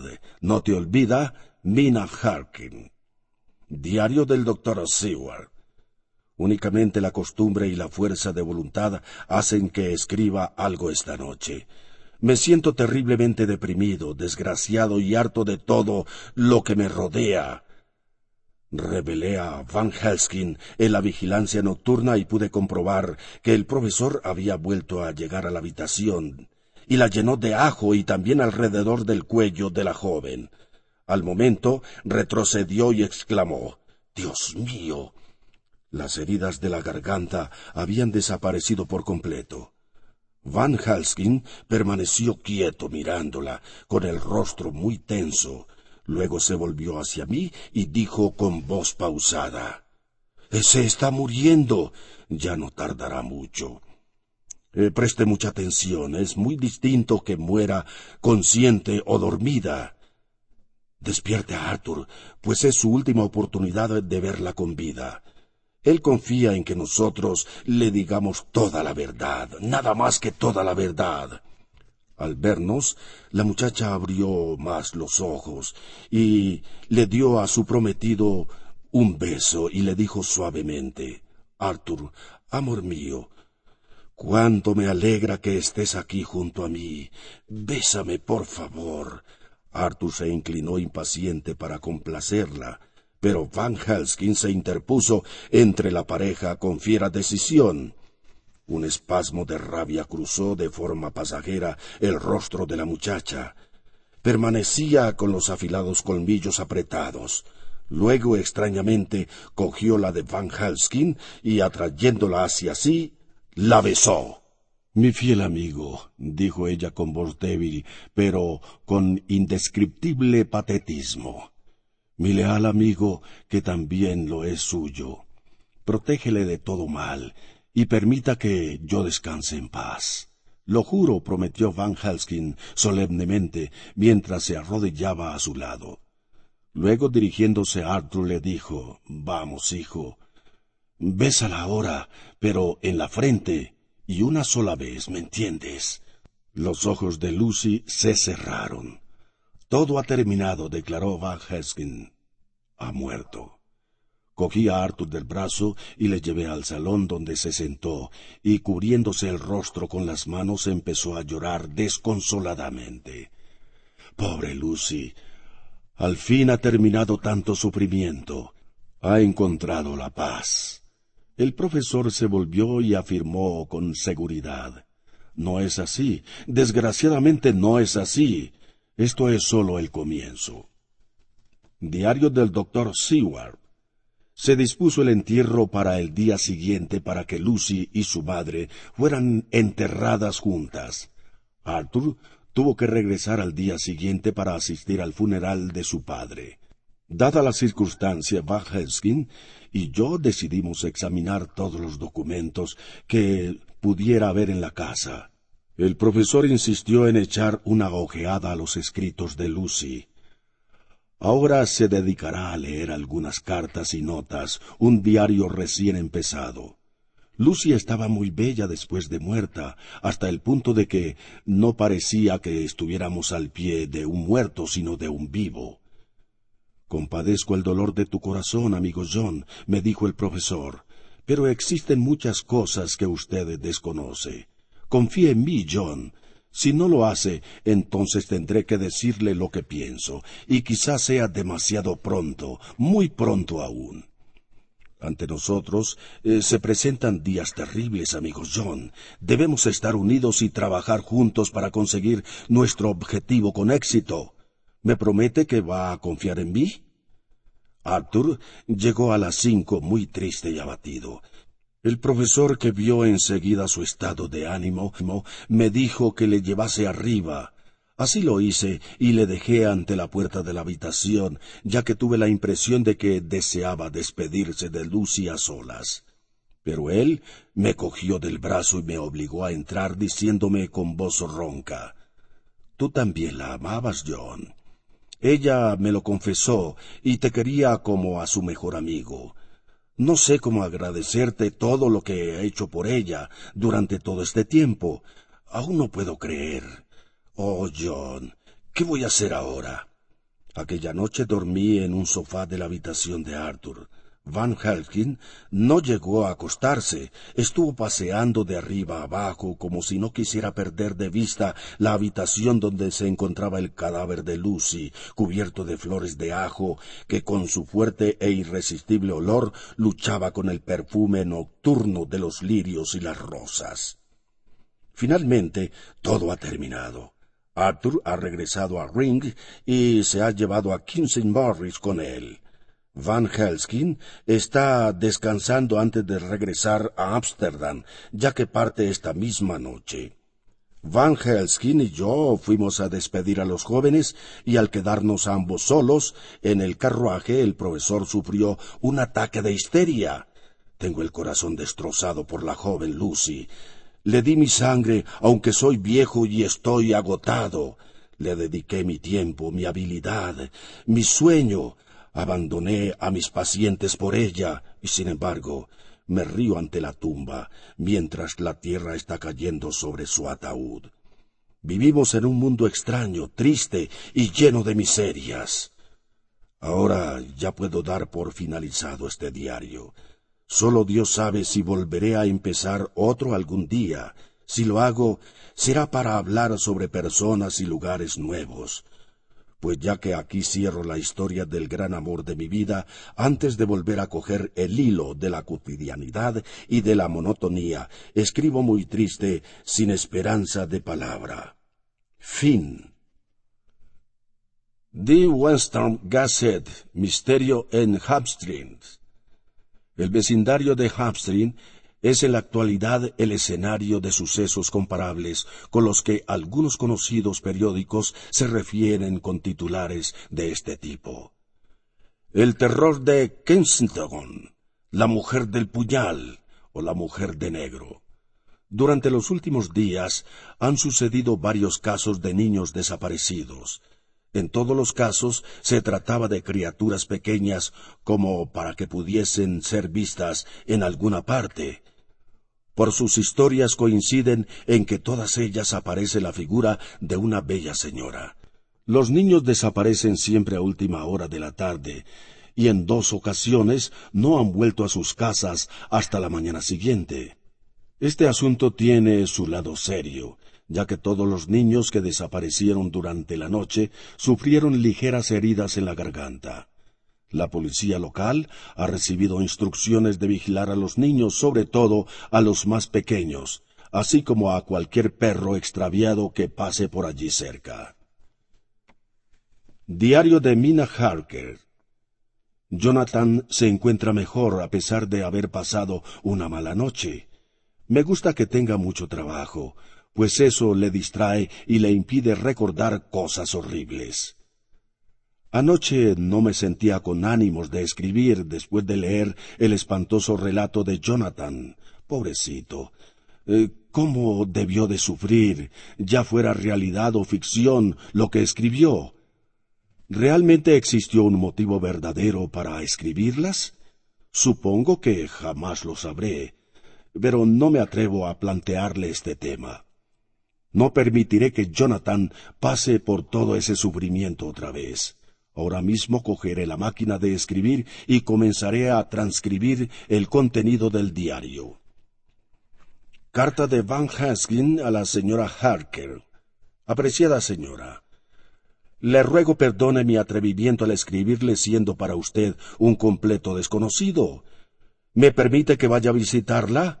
Puede usted confiar en mí. Soy amigo del doctor Seward y también de Arthur, el prometido de la señora Lucy. Le pido perdón, señora. He leído sus cartas a la pobre Lucy y sé lo buena que es usted y lo mucho que ha sufrido su esposo. Van Helskin. Telegrama de la señora Harkin a Van Helskin. Vengo hoy en tren a las diez y cuarto, y si le es posible venga. Le recibiré en cuanto llegue. Diario de Mina Harker. No puedo evitar el sentirme cada vez más nerviosa ante la inminente llegada del doctor Van Heskin, pues no sé por qué tengo la impresión de que arrojará alguna luz sobre los misterios existentes de Jonathan. Sin embargo, el motivo de su visita es la relación con Lucy y su sonambulismo. No con Jonathan jamás, jamás sabré la verdad de lo que ha sucedido. Ese espantoso diario se ha adueñado de mi imaginación. Más tarde. Era las dos y media cuando sonaron a la puerta unos golpes. Poco después, María abría anunciando la llegada del doctor en cuestión. ¿La señora Harken? le preguntó. Asentí con la cabeza. Sí, es la señora Harkin. Mi visita es motivo de la muerte de su amiga Lucy Weston. Eh, ¿Para qué desea verme? le pregunté. He leído sus cartas a la señorita Lucy, comentó. Tenía que comenzar a investigar por alguna parte y no tenía a nadie a quien preguntar. Creo que podré contárselo con todo detalle, doctor. Después de que le hube contado todo cuanto había notado en mi diario, el profesor Van Helskin me confesó lo siguiente. Mi vida es un desierto, habitado solo por interminables horas de trabajo que me han impedido hacer amigos. Desde que fui llamado por John Seward, he conocido a tantas personas excelentes que es ahora cuando me siento realmente solo. Usted me ha dado esperanzas, no ya en lo que estoy buscando, sino en la idea de que existen mujeres buenas que hacen que uno se sienta feliz. Como ya me ha contado usted todo sobre Lucy, no hablemos más de ella, por favor. Pasaré la noche en Exeter, eh, pues quiero reflexionar sobre todo lo que me ha contado, y luego, si me permite, le haré algunas preguntas. Hábleme de su esposo, señor Harker, me dijo. Doctor Van Helsing, lo que le voy a contar es muy extraño. Me gustaría darle un escrito para que lo leyera, a ver qué piensa usted. Es algo largo, pero está pasado a máquina. Se trata del diario de mi esposo en el cual se detalla su viaje a Transilvania. No me atrevo a hablar de todo a nadie. Prefiero que lo lea usted mismo y que saque sus propias conclusiones. Se marchó llevándose los papeles con él y yo me quedé aquí sentada, pensando no sé en qué. Carta manuscrita de Van Helskin a la señora Harken. He leído el diario de su esposo y me ha parecido asombroso. Puede dormir usted tranquila. Él es un hombre honrado, denota una serenidad y un valor admirables. Tendré que hacerle unas cuantas preguntas a él personalmente. Gracias a usted he averiguado tantas cosas de golpe que me siento deslumbrado, más deslumbrado que nunca y necesito tiempo para pensar. Atentamente, Abraham Van Helskin. Diario de Jonathan Harkin. Pensaba que no volvería a escribir en este diario, pero ha llegado el momento de hacerlo. Anoche cuando la cena ya estaba preparada. Mina me habló de la visita del doctor Van Helskin y de la entrega del diario transcrito. Diario del doctor Seward. Verdaderamente los finales no existen.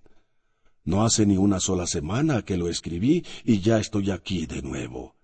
Hasta esta misma tarde no tuve motivos para sospechar lo que sucedería. Brenfield estaba más cuerdo que nunca. Van Helskin regresó a Exeter. Ha irrumpido violentamente en mi habitación, poniéndome delante de la cara la Westminster Gazette de anoche. Comencé a leer un suceso sobre unos niños desaparecidos en Hampstead Heath.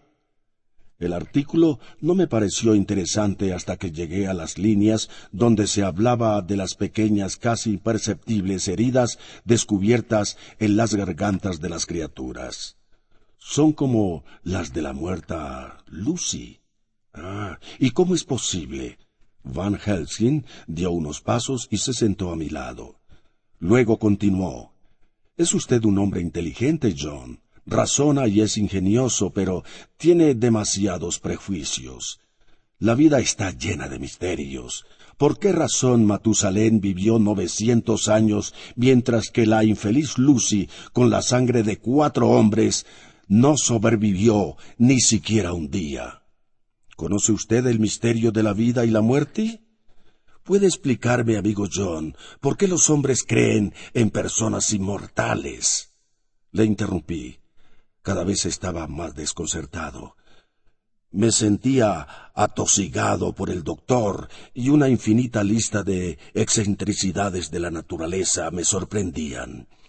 Toda esa disertación me hacía recordar las lecciones que me daba el profesor antaño, pero esta vez no sabía exactamente a qué se refería de modo que ahora mi mente divagaba sin rumbo fijo, y como yo quería seguir el hilo de su explicación, le dije Permítame que vuelva a ser su alumno preferido. Dígame cuál es su tesis para que yo pueda ir aplicando en mis conocimientos. Me siento como un principiante totalmente perdido. Bien, eh, se lo diré, declaró Van Heskin. Mi tesis es esta. Quiero que usted crea. ¿Que crea en qué? Tiene que aceptar algo que le resulte imposible de concebir a simple vista. Sigue pensando que esos agujeritos hallados en las gargantas de los niños fueron producidos por la misma causa que los de la señorita Lucy? Eh, supongo que sí. Entonces se puso en pie y exclamó solemnemente Pues se equivoca. Ojalá fuera todo tan fácil. Pero no lo es. Es peor. Mucho peor. Por Dios, doctor. Eh, ¿Qué quiere decir? grité.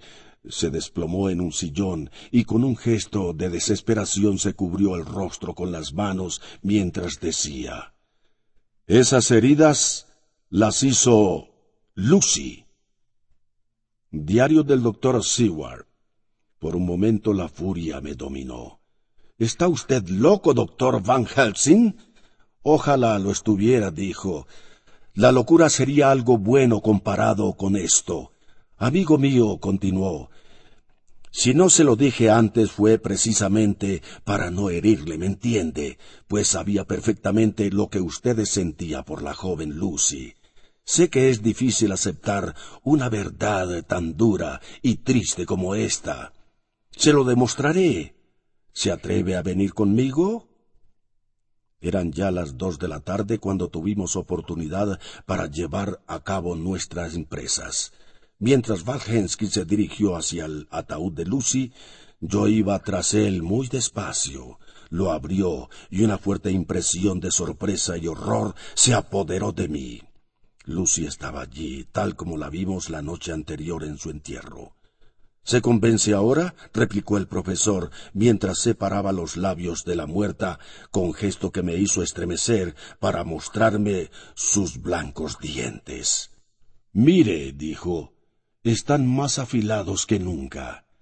Con este y otro, y tocó uno de los colmillos y su correspondiente de abajo, puede morder a los niños. ¿Me cree usted ahora, John? ¿Me entiende? Pero hace una semana que está muerta, y mire qué aspecto más saludable tiene.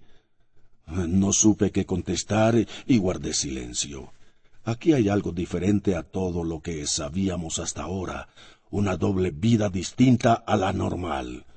Un vampiro le mordió estando ella sonámbula. ¿Le sorprende?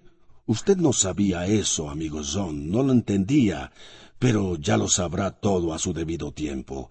Y ese fue el mejor momento para chuparle la sangre. Y como murió en trance, ahora sigue encadenada a ese trance. Eso le hace distinta a las demás.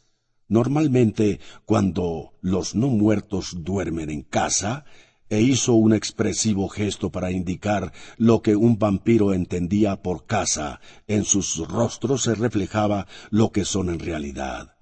No hay maldad en este rostro, fíjese bien, y por eso resulta tan duro matarlos mientras duermen. Temblé al comprobar que empezaba a aceptar aquellas extrañas teorías de Van Helskin. Pero si ella estaba realmente muerta, ¿qué había de malo en que la volviéramos a matar? El profesor me miró a los ojos y al observar el cambio de expresión en mi rostro, exclamó con alegría. ¿Cree por fin? No me presione tanto, contesté. Estoy dispuesto a aceptarlo. ¿Cómo hará ese horrible trabajo usted? le pregunto. Primero le cortaré la cabeza, le llenaré la boca de ajos y luego le atravesaré el cuerpo con esta estaca. Me estremecí al pensar en la mutilación del cuerpo que la mujer a la que había amado tanto, pero el sentimiento no fue tan fuerte como yo lo esperaba. En realidad empezaba a nacer en mí un indescriptible odio hacia ese ser, hacia esa no muerta como la llamaba el profesor. Estoy decidido. Vamos, se apresuró el profesor. Usted vuelva al manicomio y compruebe que todo marcha bien. Yo me quedaré esta noche en el cementerio, por si hay alguna novedad. Mañana por la mañana pase a recogerme por el Berkeley. Haré llegar un mensaje a Arthur y también a aquel eh, joven americano que nos ayudó con lo de Lucy. Ahora le acompaño a Piccadilly y cenamos, pues tengo que regresar aquí antes de que se ponga el sol. De modo que Cerramos la tumba, saltamos la tapia para salir del cementerio y nos dirigimos a Piccadilly. Nota de Van Helsing dejada en el Hotel Berkeley dirigida al Dr. Seward. Amigo John, escribo esto por si pasara algo inesperado. Voy al cementerio para vigilar. Deseo impedir que la no muerta, la señorita Lucy, salga esta noche. Estaré a la expectativa hasta que amanezca, y si queda algo por descubrir, lo descubriré. Lucy no me da miedo, pero de aquel que la ha convertido en no muerta, ahora posee el poder de encontrar su tumba y refugiarse en ella. Es muy sagaz, además es fuerte en muchos sentidos, como todos los no muertos. Puede llamar a sus lobos y a toda una serie de poderes malignos. Así que le escribo por si acaso, encontrará con esta carta los escritos del señor y la señora Harker y también el de Lucy. Léalos todos. Luego busque a este indeseable no muerto. Córtele la cabeza y atraviese su corazón con una estaca para que el mundo se vea liberado de él. En el peor de los casos, hasta siempre. Van Helsing. Diario del doctor Seward. Es sorprendente el que uno llega a recuperarse después de un buen descanso. Anoche estuve a punto de aceptar las monstruosas ideas de Van Helsing y ahora todo ello me parece ultrajante, un ataque contra el sentido común. Seguramente debe haber una explicación racional para estos misterios. Anoche, un poco antes de las diez, llegaron Arthur y Kinsey Morris, todos entramos en la habitación de Van Helsing, que ya nos estaba esperando. El profesor nos expuso sus planes, pero sobre todo centró su atención en Arthur como si todos nuestros esfuerzos se concentraran en su persona. Empezó diciendo que esperaba que nosotros le ayudáramos en su sagrado deber. Y dirigiéndose a Arthur dijo, Quiero que me den su autorización para actuar esta noche como crea conveniente. Eh, sé que les pido mucho, pero cuando les diga de qué se trata, sabrán valorar mi petición. Así que les ruego que confíen en mí, de forma que después no puedan reprocharse nada a sí mismos. Usted me entiende. De acuerdo, declaró Arthur. ¿Puedo preguntarle qué es lo que vamos a hacer? Me gustaría que me acompañaran al cementerio. Bueno, ¿y qué tenemos que hacer allí? preguntó Arthur.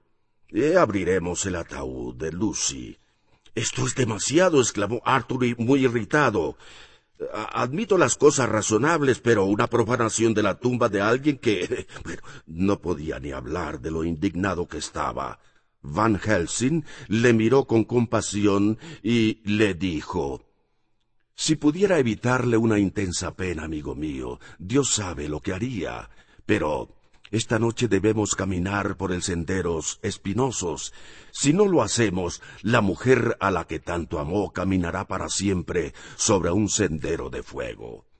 La señorita Lucy está muerta, ¿no? Pues ya no podemos hacerle ningún daño. Mas si no lo está, pues... Eh, Arthur volvió a levantarse. Dios santo, gritó. ¿Qué insinúa usted? ¿Que ha habido algún error? Eh, ¿Que la han enterrado viva? Bueno, yo no he dicho tal cosa, amigo mío. Nunca la he pensado. Lo que quiero decir es que podría ser una no muerta. No muerta. No viva. ¿A qué se refiere usted con esas palabras? Por favor. No me lo puedo creer. Debo estar viviendo una pesadilla.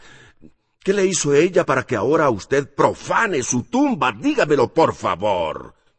Existen misterios que los hombres solamente podemos sospechar que el paso del tiempo solo soluciona en parte. Mas le suplico que no se enfade conmigo.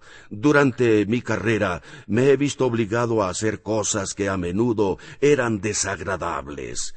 Concluyó de una forma tan solemne el profesor que Arthur quedó tremendamente afectado y cogiendo la mano del anciano profesor dijo con voz quebrada es duro pensar en todo esto sin llegar a comprenderlo. De todos modos le acompañaré e intentaré ayudarle, ¿no le parece? Diario del doctor Seward. Entramos en el cementerio a las doce menos cuarto. La noche era oscura, y sólo ocasionalmente asomaba la luna entre los nubarrones que cruzaban el cielo.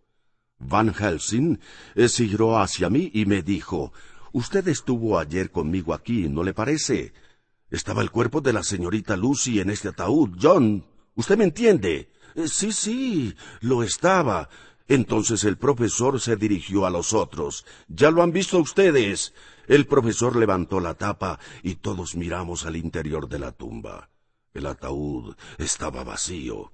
Me compadecí de mis amigos, especialmente de Arthur, que no estaba habituado a tan honrosa vigilancia. Yo, a pesar de que sí lo estaba, sentí una especie de abatimiento. Las tumbas me parecían mucho más blancas, al igual que aquellos larguísimos cipreses y enebros que se me antojaron más fúnebres y melancólicos que nunca, y tampoco antes un aullido me había parecido un signo tan claro de infortunio. Después hubo un largo y angustioso silencio. De pronto el profesor siseó, señalando una blanca figura que, apretando algo oscuro contra su pecho, avanzaba hacia nosotros desde el fondo de la avenida. Su rostro no se distinguía, pues estaba inclinada mirando el bulto oscuro que llevaba y que nosotros identificamos como un niño rubio. Tras una breve pero siniestra pausa, Hubo un agudo grito como el gemido de una criatura cuando está soñando. Sentía el corazón en un puño al tiempo que oí a Arthur gritar de asombro al reconocer a Lucy. Sin duda era ella, pero qué cambiada estaba. Su dulzura se había convertido en una despiadada crueldad y pureza, en desenfrenada lascivia. Cuando Lucy nos vio, con gesto indiferente arrojó al niño que llevaba consigo hasta el momento apretado fuertemente contra su pecho. La criatura chilló y quedó rendida en el suelo llorando. La no muerta, avanzando y con acento lánguido y voluptuoso, dijo Ven conmigo, Arthur, ven y descansaremos juntos. Te necesito, esposo mío, te necesito. Su voz era diabólica y dulce a la vez. En el mismo instante en que ella iba a abrazarle, Van Helsing se interpuso con su pequeño crucifijo de oro en alto. Ella retrocedió con el rostro descompuesto de cólera y corrió hacia la tumba. Durante un minuto, que nos pareció a todos mucho más, Lucy permaneció entre el crucifijo y el cierre sagrado que le impedía su entrada a la tumba. Van Helsing rompió el silencio preguntándole a Arthur Dime, amigo mío, ¿continúo con mi tarea? Haga lo que quiera, de verdad, haga lo que quiera, contestó Arthur con voz temblorosa. El profesor se acercó a la tumba y empezó a sacar de las ranuras y grietas todos aquellos símbolos sagrados que anteriormente había colocado allí. Contemplamos asombrados cómo entonces la no muerta pasaba por una rendija eh, por el que apenas pasaba la hoja de un cuchillo. Vámonos, dijo el profesor, hemos terminado por hoy. Mañana será otro día. Y, acercándose a Arthur, le dijo Ha debido sufrir mucho, amigo mío, pero dentro de muy poco entenderá por qué todo esto era necesario. Mañana a esta hora, Dios lo quiera, su sufrimiento habrá acabado. Hasta entonces no le pediré perdón. Llegamos al cementerio sobre la una y media. Van Helsing levantó la tapa del ataúd. Todos miramos. Arthur temblaba como una hoja y pudimos ver que el cuerpo de Lucy descansaba allí con toda su mortal belleza. ¿Es realmente el cuerpo de Lucy o solamente es de un demonio que ha tomado su forma? le preguntó Arthur a Van Helsing. Ambas cosas son y no son. Antes de nada, quiero revelarles todo lo que sé acerca de los poderes de los no muertos. Cuando llegan a este estado, como la señorita Lucy, se convierten en seres inmortales, viven durante siglos, viéndose obligados a añadir nuevas víctimas, y de esta forma los males del mundo se multiplican, pues todo aquel que fallece bajo el poder de un no muerto pasa con el tiempo a ser uno de ellos. La carrera de esta infeliz joven acaba tan solo de empezar. Si Lucy sigue con vida, los niños perderán eh, cada vez más sangre, hasta quedar completamente exangües. Pero si ella muere realmente, entonces todo acabará. Las heridas desaparecerán de sus gargantas y los chiquillos podrán volver a sus juegos sin recordar jamás lo que ha sucedido. Aunque lo que realmente parece y merece la pena mejor es destruir a un no muerto, es que el alma queda totalmente libre. Yo estoy dispuesto a hacerlo, pero ¿no hay entre nosotros nadie con más derecho que yo? Arthur comprendió al igual que todos. Dígame qué tengo que hacer y, lo haré sin titubeos. Por favor, dígamelo. Sujete la estaca con la izquierda. Ponga la punta sobre el corazón y sostenga el martillo con la derecha. Luego, cuando yo empiece la oración de la difunta, usted golpee en nombre de Dios para que este ser al que todos los presentes queremos muera finalmente y encuentre así la paz eterna. Arthur colocó la estaca sobre el corazón de Lucy y pude ver a la perfección cómo la madera se hundía en la carne. Finalmente se la clavó con todas sus fuerzas. El ser allí tendido comenzó a retorcerse y un chillido espantoso brotó de sus labios sumamente rojos. El cuerpo sufría frenéticas convulsiones mientras sus labios eran desangrados y traidoramente desgarrados por sus propios colmillos afilados. Pero Arthur no desfalleció. Parecía una figura de un dios justiciero. Aquella horrible visión había terminado. Pero en el ataúd ya no estaba aquel ser impío, que llegamos a odiar tanto que su destrucción fue un gozo, sino la auténtica Lucy, la que todos conocíamos, aquella que tenía un rostro puro y sin igual. Van Helsing puso su mano sobre el hombro de Arthur y le dijo, ¿Podrá perdonarme, Arthur? ¿Perdonarle yo a usted? Dios le bendiga por haber hecho posible que Lucy recupere su alma. Ahora sí que puedo besarla. Diga usted, señor Backing, ¿puedo o no? Ya no es un demonio que enseña los dientes. Ahora es por fin una verdadera hija del Señor, y su alma descansa junto a él. Cortamos su cabeza y llenamos su boca de ajos. Para finalizar, soldamos la caja de plomo y volvimos a atornillar la tapa, y recogiendo todas nuestras cosas, salimos. Van Helsing, antes de marcharnos, dijo Todavía queda lo más importante, dar casa al autor y acabar con él. Diario del Dr. Seward. Cuando llegamos al Hotel Berkeley, Van Helsing acababa de recibir un telegrama. Estaré con usted muy pronto. Cojo el tren. Jonathan está en Whitfield. Novedades importantes. Mina Harken. El profesor no pudo disimular su alegría. Esa maravillosa señora Mina, ah, exclamó. Qué mala suerte llega cuando yo me voy. Tendrá que alojarse en su casa, John. ¿Es posible? Vaya a esperarla a la estación. Telegrafíele mientras vaya para allá, para avisarla de estos cambios. Una vez hubimos cruzado el telegrama, tomamos el té y mientras Van Helsing me estuvo hablando del diario de viaje de Jonathan Harker, del cual me dio una copia mecanografiada, como también del diario de la señorita Mina Murray, de cuando estuvo en Whitspeed en compañía de Lucy. Poco después el profesor partía hacia Ámsterdam.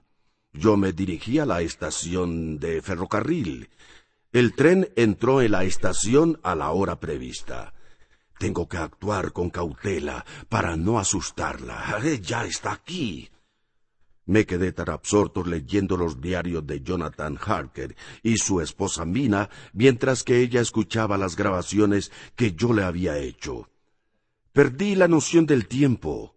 Cuando Mina entró en el despacho yo estaba colocando los escritos en un cajón que cerré con llave.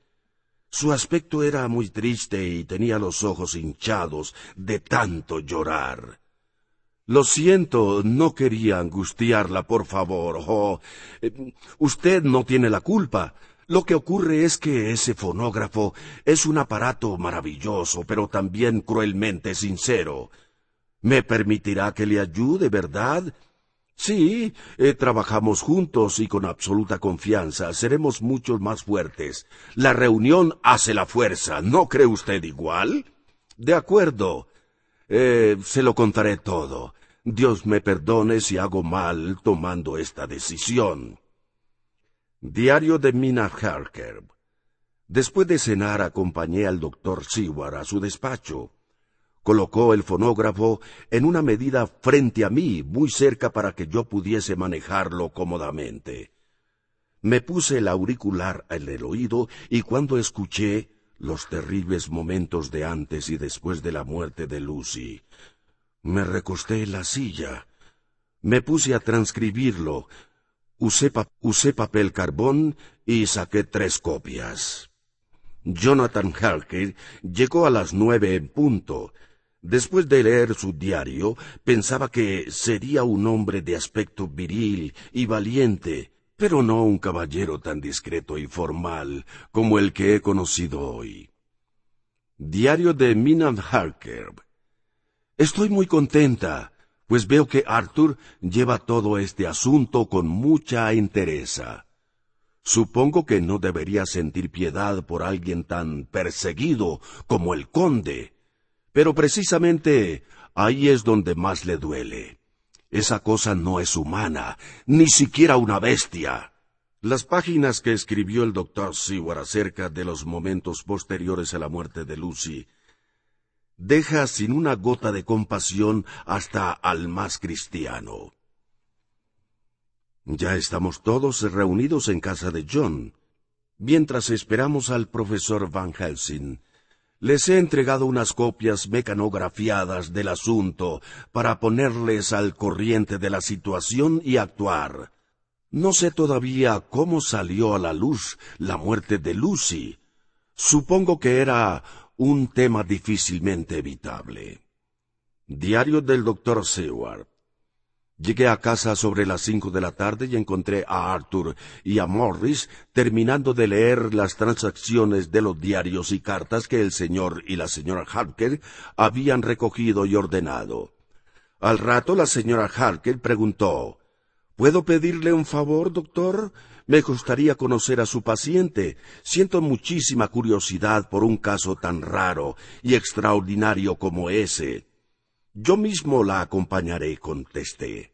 Renfield fue tan cortés y educado que me admiré profundamente. Dijo con tal comodidad y claridad que nos dejó perplejos. Yo soy un claro ejemplo de persona con extrañas creencias.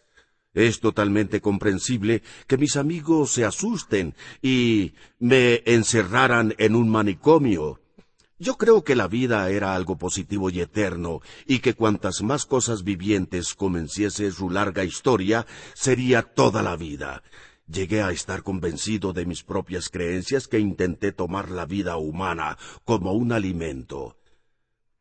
El doctor puede confirmar que traté de matarle en una ocasión en que deseaba fortalecer mis fuerzas vitales a través de su sangre, siempre siguiendo las palabras de las sagradas escrituras, porque la sangre es vida.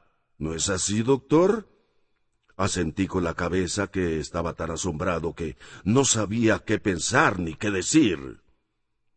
Diario de Mina Harker, Después de cenar estuvimos reunidos más de dos o tres horas en el despacho del doctor Seward. El profesor Van Helsing se sentó a la cabecera de la mesa y comenzó a hablar. Es importante que les diga con qué clase de monstruo nos enfrentamos. Les voy a contar detalles de su historia que yo mismo me he preocupado de averiguar. Existen unos seres eh, llamados vampiros. Algunos de nosotros tenemos ya la prueba de ello, ¿no es cierto? Los vampiros existen y son seres fuertes y poderosos que están en este mundo para hacer el mal. El ser que tenemos frente a nosotros tiene la fuerza de veinte hombres.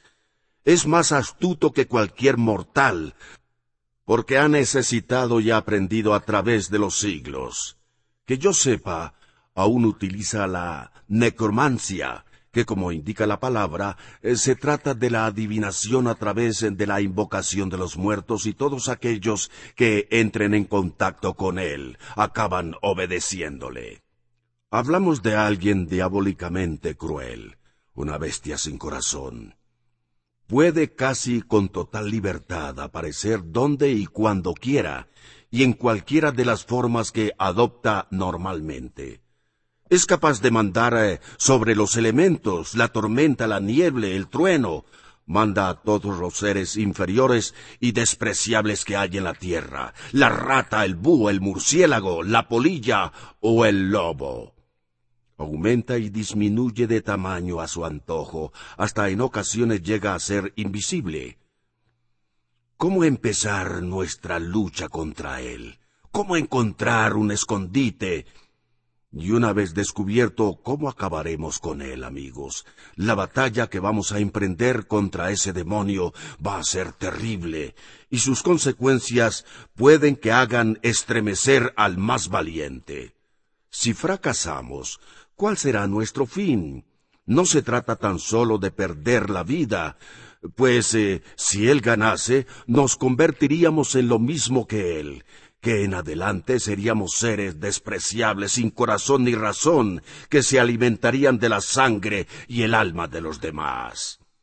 Para nosotros quedarían para siempre cerradas las puertas del cielo. Pero en este momento tenemos un deber que cumplir. Y por esa razón no debemos retroceder nunca. Al menos por mi parte ya está decidido. Pero ustedes son jóvenes y tienen muchos días felices por delante. Eh, ¿Qué me contestan ustedes? ¿Eh? Estoy con usted, dijo Lord Caldenman. Posee todos esos poderes, continuó el profesor, pero no es libre. Está más preso que cualquier loco en su celda. Para él es imposible entrar en ningún sitio por primera vez, a no ser que se le invite a entrar. Su poder cesa con la llegada del día. Únicamente en ciertas ocasiones goza de cierta libertad. A nuestro favor tenemos todas aquellas cosas que disminuyen o incluso anulan su poder, como el ajo, que ya conocemos todos, o los objetos sagrados. El crucifijo es el símbolo más poderoso. También hay otros como la rama de rosa silvestre, que puesta encima de su ataúd impide que se mueva. Una bala consagrada disparada en su féretro le mata, de verdad y para siempre. Y la estaca ya sabemos que le devuelve la paz, o cortarle la cabeza que le da reposo eterno. Todos lo vimos con la pobre Lucy. He pedido a amigo Omnius de la Universidad de Boxcan que me facilite un historial suyo lo más detallado posible. Debemos averiguar el paradero de cada caja o esterilizar la tierra de su ataúd para que no pueda esconderse allí. Si lo hacemos así, podremos sorprender en forma humana entre el mediodía y la puesta del sol, que es cuando el diabólico personaje está más débil. En cuanto a ustedes, señora Mina, tengo que decirle que no puede usted seguir arriesgando su preciosa y joven vida. Su misión consistiría en ser la estrella que nos guíe. Yo no pude decir nada, salvo aceptar su amable preocupación por mí, Acaban de irse todos en Carfax para registrar la casa. Diario del doctor Seward. Al salir de la casa me trajeron un mensaje urgente del paciente Ramping que quería saber si yo podía ir a verle inmediatamente, eh, pues tenía algo muy importante que decirme. Tengo que salir de aquí enseguida, me dijo Ramfield cuando llegué, si es posible ahora mismo. No puedo explicarle mis razones, pero le puedo asegurar que si pudiera mirar en el fondo de mi corazón, doctor, aprobaría los deseos que me mueven. Tal arrebato de indulgencia y cortesía me dejó perplejo una vez más. Después de esta noche, el doctor Seward confió en que será justo conmigo, terminó diciendo. Diario de Jonathan Harker. Fuimos a inspeccionar el caserón. El profesor Van Helsing eh, traía consigo un maletín con algunos utensilios. Todos estábamos resueltos, pero difícilmente podíamos controlar nuestro nerviosismo. Ninguno de mis compañeros conocía personalmente al conde, ni de día ni de noche. Solo yo le conocía y muy bien, le había visto en estado de ayuno y también hinchado de sangre fresca. El lugar era pequeño y el largo abandono hacía que el aire estuviera estancado. Había un olor a tierra como miasmas secos que penetraban en forma de vapor a las corrientes putrefactas. Comenzamos a hacer un registro minucioso del lugar. En algún sitio tras las sombras creí ver el intenso brillo de los llameantes ojos del conde y su malvado rostro. No había rincones, ni agujeros, ni puertas, ni aberturas de ninguna clase donde poder esconderse, tan solo las sólidas paredes del corredor.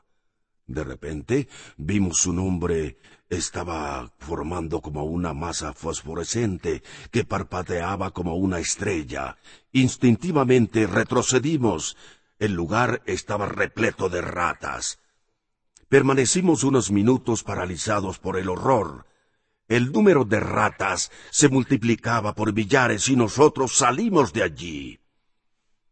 Amanecía cuando salimos de la casa. Teníamos motivos por las que nos podíamos alegrar. Puede que nos esperen más noches como esta, pero seguiremos adelante y no dejaremos que nadie nos doblegue. Llamé a Mina varias veces para despertarla. Dormía tan profundamente que al despertar tardó unos segundos en reconocerme mientras me miraba con una mezcla de sorpresa y terror como si despertarse de una pesadilla. Como se quejó de cansancio, la dejé descansar un rato. Hoy debo visitar a Thomas Snelling. Diario del doctor Seward. Era casi mediodía cuando me despertó el profesor. Estaba de un humor excelente. Supongo que se había excitado por lo de la noche anterior. Su paciente me ha despertado el interés, me dijo. ¿Podríamos ir a verle esta mañana? Eh, quiero que me hable de su manía de comer seres vivos, se repuso. ¿Y por qué sonríe usted, amigo? ¿De qué se ríe John? Quizá aprenda más del desvarío de ese lunático que de las lecciones de los más sabios y eruditos. ¿No cree usted? Yo seguí con mi trabajo y Van Helsing se fue. Esta noche volvemos a reunirnos. Diario de Mina Harker. Anoche me acosté en cuanto ellos se fueron. No entiendo cómo llegué a quedarme dormida, pues no tenía sueño y una tremenda ansiedad me carcomía. Lo último que recuerdo es haber oído perros ladrar y una serie de extraños ruidos como si alguien orase entrecortadamente. Creo que vi en la ventana que la niebla se estaba acercando cada vez más a la casa, Parecía como si tratara de trepar por las paredes. Estaba tan asustada que me tapé con las sábanas hasta la cabeza, a la vez que con las manos me tapaba los oídos. No tenía sueño, sin embargo, debí quedarme dormida enseguida, ya que, excepto estas pesadillas, no recuerdo nada hasta que Jonathan me ha despertado esta mañana. Todo empezó a dar vueltas en mi cabeza igual que una columna de humo en la habitación. El último esfuerzo consciente de mi imaginación fue ver un pálido rostro inclinado sobre mí. Podría pedirle al doctor Seward que me recetase algún calmante, pero no quiero alarmarlos. El sueño de anoche me dejó más cansada, como si no hubiera dormido nunca. Hoy me siento aún más débil y abatida. Ayer pasé todo el día tratando de leer o echada medio dormida. Por la tarde el señor Reinfield pidió que podía verme el pobre me habló con mucha dulzura y al irme me besó la mano y me dijo, bendita sea usted. Yo me he tomado una infusión que me preparó el doctor Seward. Ya llega el sueño. Buenas noches. Diario de Jonathan Harker. Mina está profundamente dormida, parece un poco pálida y tiene los ojos enrojecidos como si hubiese llorado mucho. Pobrecita mía, sé que sufre porque no le contamos nada de lo que hicimos, pero es mejor así.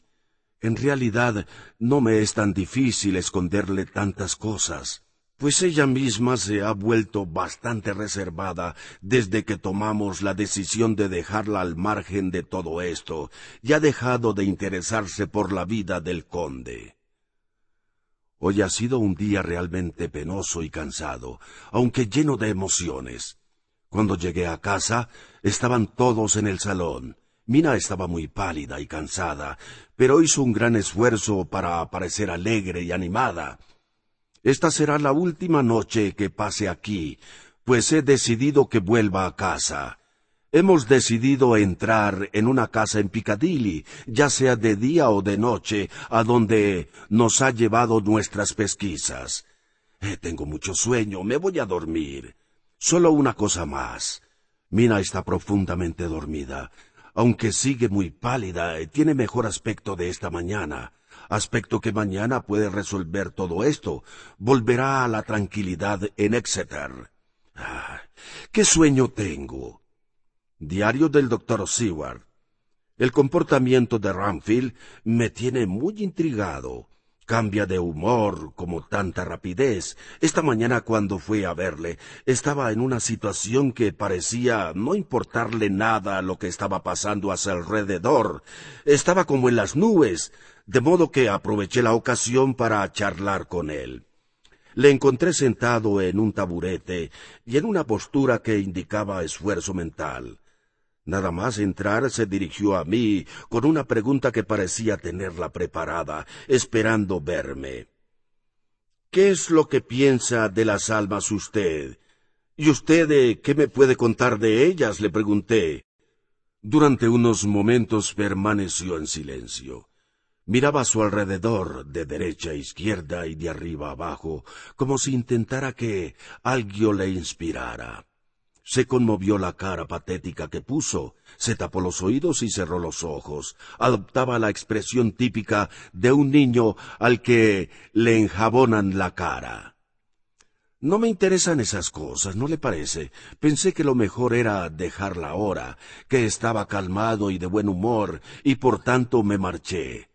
Lo que está claro es que en este hombre hay ciertos aspectos notables que, ordenados de forma correcta, podrían dar alguna pista sobre el caso. Son los siguientes. No mencionaba la palabra beber. Le asusta la idea de tener que cargarla a la fuerza con el alma de cualquier cosa. No teme quedarse sin vida en un futuro próximo desprecia las formas de vida inferiores, aunque teme verse perseguido por sus almas. Está clarísimo que todo esto apunta en una misma dirección. Él sabe de pronto que tendrá una vida superior, pero teme las consecuencias, cargar con un alma. Entonces, lo que está buscando es una vida humana. Pero, ¿Quién le ha metido semejante cosa en la cabeza? Oh, Dios mío, el conde ha estado aquí y Renfield solo debe ser una de las muchas piezas que conforman alguno de sus diabólicos planes. Después de mi ronda diaria, fui a ver a Van Helsing, pues eh, quería contarle mis sospechas acerca de mi paciente zoófago. Realmente este loco es un caso muy curioso. Hoy Harker seguirá la pista de las cajas mientras que Arthur y Kinsel han ido a buscar caballos. Eh, para no perder el tiempo una vez lo localicemos. Tenemos que esterilizar la caja importada por el conde, y debemos hacerlo durante el día, pues será más fácil acabar con él cuando su poder está más debilitado. A veces pienso que estamos locos y que el día menos pensado despertaremos dentro de una camisa de fuerza. No paro de preguntarme si la quietud de Renfield tiene alguna relación con todo esto. Ahora está tranquilo, pero ¿lo está realmente? Me ha parecido que este grito salvaje provenía de su habitación. El enfermero entró corriendo en mi habitación y me dijo que Renfield había sufrido un accidente. Después de oír el grito, éste entró en su habitación y le encontró tendido en el suelo, en un charco de sangre. Diario de Jonathan Harker. Como era habitual, Van Helsing se adelantó a los pensamientos de los demás diciendo Hicimos bien al decidir no tocar las cajas de Carfax, pues de esta forma el conde no conoce nuestro propósito respecto a estas. Seguro de que no tiene ni la menor idea de que podemos esterilizar la tierra que contienen. Estoy convencido de que la clave de todo se encuentra en esa caja de Piccadilly, grité. ¿Y qué estamos esperando? El conde puede llegar a Piccadilly en cualquier momento, ¿no les parece? He decidido una cosa. Si mi dulce esposa tiene que convertirse en un vampiro, no lo hará sola. Entramos sin ninguna dificultad. Nos encontramos eh, solos. No había ningún papel y las cajas seguían en la capilla, parecían intactas. Nos paramos frente a ellas. Mientras que las contemplábamos, el profesor nos dijo de forma imponente. Y ahora, amigos míos, tenemos que cumplir nuestro primer deber. Vamos a esterilizar la tierra. Mientras hablaba sacó de su maletín un destornillador y una palanca. A continuación abrió una de las tapas. Sacó de su estuche un trozo de hostia consagrada y la puso sobre la tierra como en un ritual. Repetimos la operación con las demás cajas, dejándolas tal como las encontramos, aunque ahora en cada una de ellas había algo sagrado. En el comedor detrás del vestíbulo hallamos ocho cajas de tierra, ocho de las nueve que buscábamos. Eso significa que nuestra misión no había concluido, y jamás lo estaría hasta que no encontrásemos la caja que faltaba. Diario del doctor Seward. El profesor hacía intentos por distraer nuestras mentes y animarnos un poco. Escribiré lo que nos contó lo más fielmente posible. He estado estudiando los documentos relativos a ese monstruo y ahora estoy más convencido que nunca de que debemos destruirle cuanto antes mejor. Tuvo una vida ejemplar y modélica, soldado, estadista y alquimista. Esta última actividad representaba el más elevado desarrollo del saber científico de su época. Su inteligencia era extraordinaria y su corazón no conocía el miedo ni el arrepentimiento. Bueno, pues, sus facultades mentales sobrevivieron a su muerte física, aunque no conservó la memoria por entero. Sufre continuos cambios, pasa por diferentes etapas, y su perfección pasa de un lado a otro, y puede llegar en un momento a transformarse. Harker intervino diciendo entre sollozos, ¿Y está utilizando todo para destruir a mi estimada mina? Ya esterilizamos todas sus madrigueras menos una. Pero antes de que se ponga el sol, lo estarán también, y entonces no tendrán ningún lugar donde esconderse. Ahora es la una y veinte. El conde guardará su forma humana hasta la puesta del sol, y sin sus poderes aún tardará en llegar aquí. De repente, de un salto, el conde apareció en la habitación. Pasó ante nosotros con tal rapidez que ninguno tuvimos tiempo de reaccionar. Se giró hacia nosotros y dijo Queríais atraparme, ¿verdad? Sé dónde esconderme. Mi venganza acaba de empezar. La prolongaré a través de muchos siglos. Tengo el tiempo a mi favor.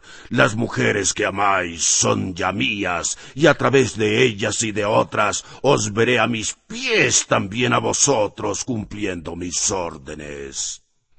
Con una carcajada desdeñosa, cruzó la puerta rápidamente, y pudimos oír el crujido de la vieja cerradura al girar la llave en su interior. El primero en romper aquel espantoso silencio fue el profesor. Eh, ya sabemos algo más, mucho más. A pesar de sus bravatas, nos teme. Se le acaba el tiempo. Si no es así, ¿por qué ha huido tan rápido? Somos cazadores de bestias feroces, y él lo sabe. Entre nosotros tres nos repartiremos la guardia de la pareja durante la noche. Ahora acaba mi turno y me voy a descansar. Mina duerme tranquilamente y no tiene pesadillas. No tengo sueño a pesar del cansancio, un terrible cansancio, pero debo intentar descansar, pues nos esperan días muy duros. Ya amanecía cuando Mina se despertó sobresaltada y me dijo precipitadamente Ve a buscar al profesor. Se me ha ocurrido una idea. Fui corriendo a la habitación del profesor. Eh, quiero que me hipnotice, profesor, declaró ella. Eh, creo que esta es la forma para poder dar la libertad. Dese prisa, nos queda poco tiempo. Van Helsing, sin hablar, la miró fijamente a los ojos y empezó a hacer pases delante de ella de arriba abajo, primero con una mano y después con la otra. Mina abrió los ojos, pero ya no era la misma mujer. Tenía la mirada perdida y en su voz había una tristeza soñadora, desconocida para mí. Van Helsing rompió el silencio y en tono apagado le preguntó ¿Dónde está él? Mina contestó con un tono neutro No lo sé. ¿Dónde está ahora? No lo sé. Todo está oscuro. ¿Qué oye? preguntó el profesor. El chapoteo del agua. Son pequeñas olas. Lo oigo fuera. ¿Es que está en el barco? La respuesta fue rápido. Oh, sí, sí, sí. Sus ojos volvieron a cerrarse. Nosotros nos miramos los unos a los otros. Mina suspiró largamente y se despertó. Diario del doctor Seward. Usted se quedará aquí con su esposa mientras nosotros continuamos la persecución. Ahora sabemos dónde encontrarle. Tenemos la certeza de que el conde ha regresado a su castillo de Transilvania. Tenía la última caja de tierra preparada para embarcar y huyó antes de la puesta del sol por miedo a que le diéramos caza. Es listo, increíblemente listo. Esta batalla no ha hecho más que comenzar, y estoy convencido de que la victoria final será nuestra con la ayuda de Dios. Así que vamos a buscarle. Esté tranquilo hasta que regresemos. Van Helsing. Diario de Mina Herker.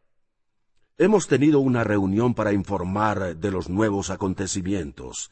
Estaban presentes el profesor Van Helskin, Lord Goldenmin, el señor Kingston Morris, Jonathan Helker y una servidora. Sabemos que el conde ha decidido huir de regreso a Transilvania. Diario del señor eh, Seward. La señora Mina está sufriendo un cambio. Puedo observar que los rasgos propios del vampiro están apareciendo en su rostro de Mina. Sus dientes son más agudos y de vez en cuando su mirada se torna dura y cruel. Además, sus frecuentes silencios son iguales que los de Lucy.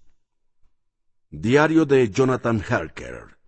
Mañana mismo partiremos para Berna, tras el conde. Ahora existe un nuevo factor a tener en cuenta, la señora Mina. Su alma sigue siendo pura debe haber sufrido un calvario, eh, confesándonos que está bajo el dominio de ese monstruo.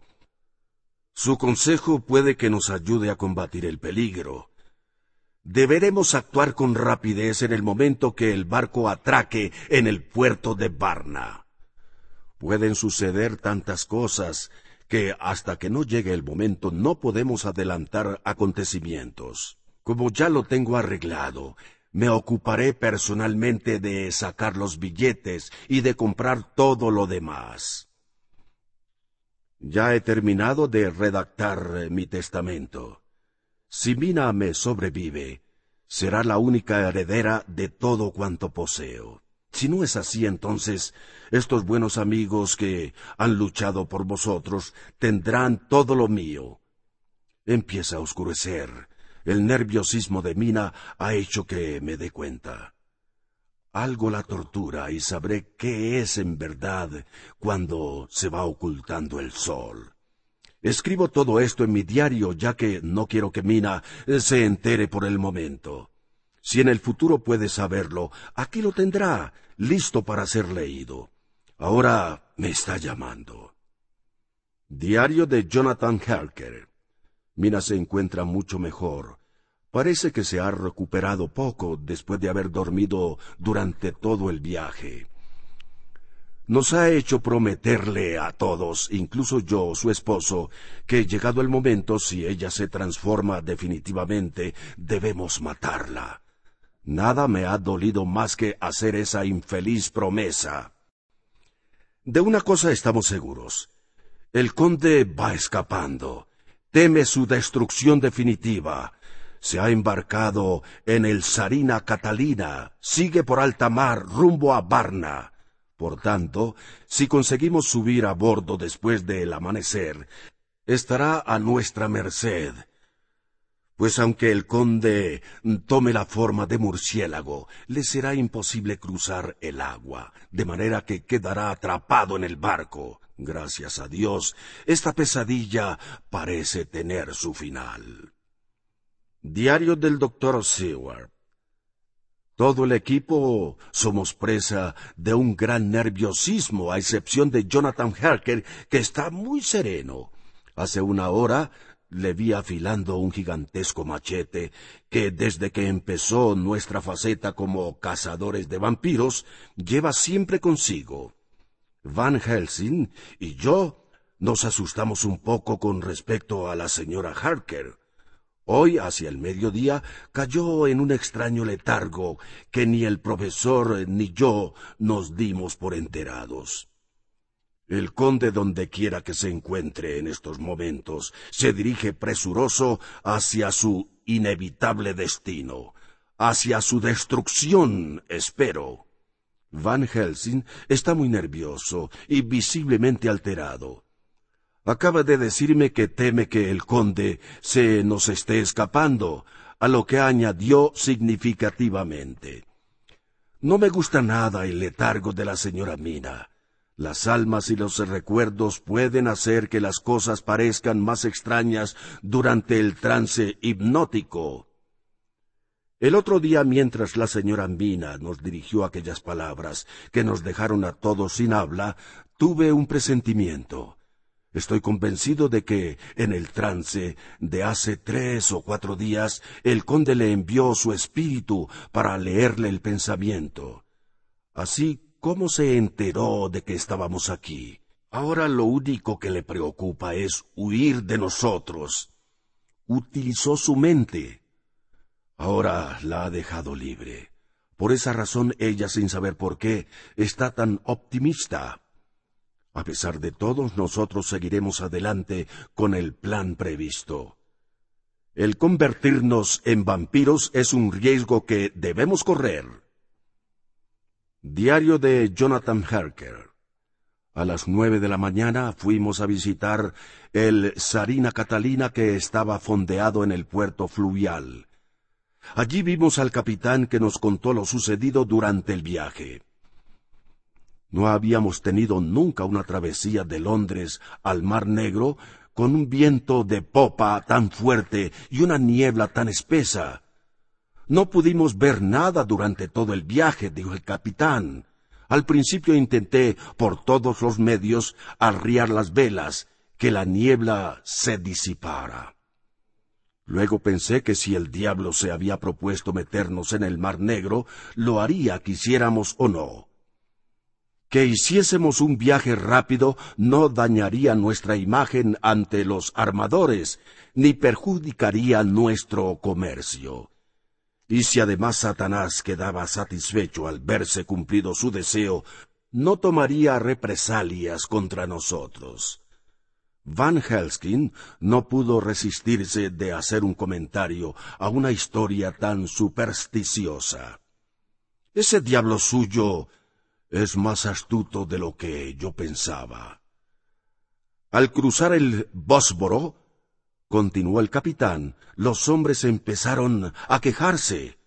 Los romanos me pidieron que echase al mar una caja que trajo a bordo un viejo poco antes de zarpar de Londres.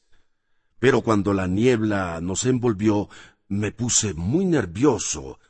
Por la mañana, una hora antes de que amaneciera, subió a bordo un hombre con una orden para coger una caja dirigida a un tal conde Drácula. Me alegré de deshacerme de la caja.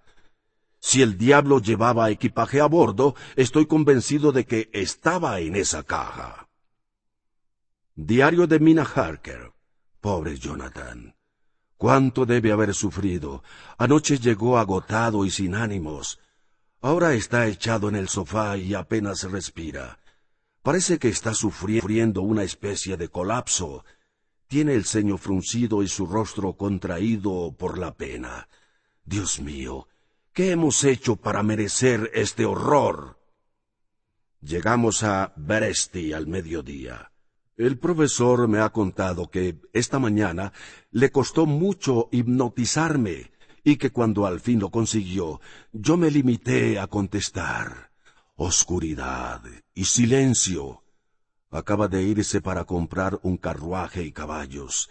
Dice que intentará comprar más para que podamos relevarlos durante nuestro trayecto.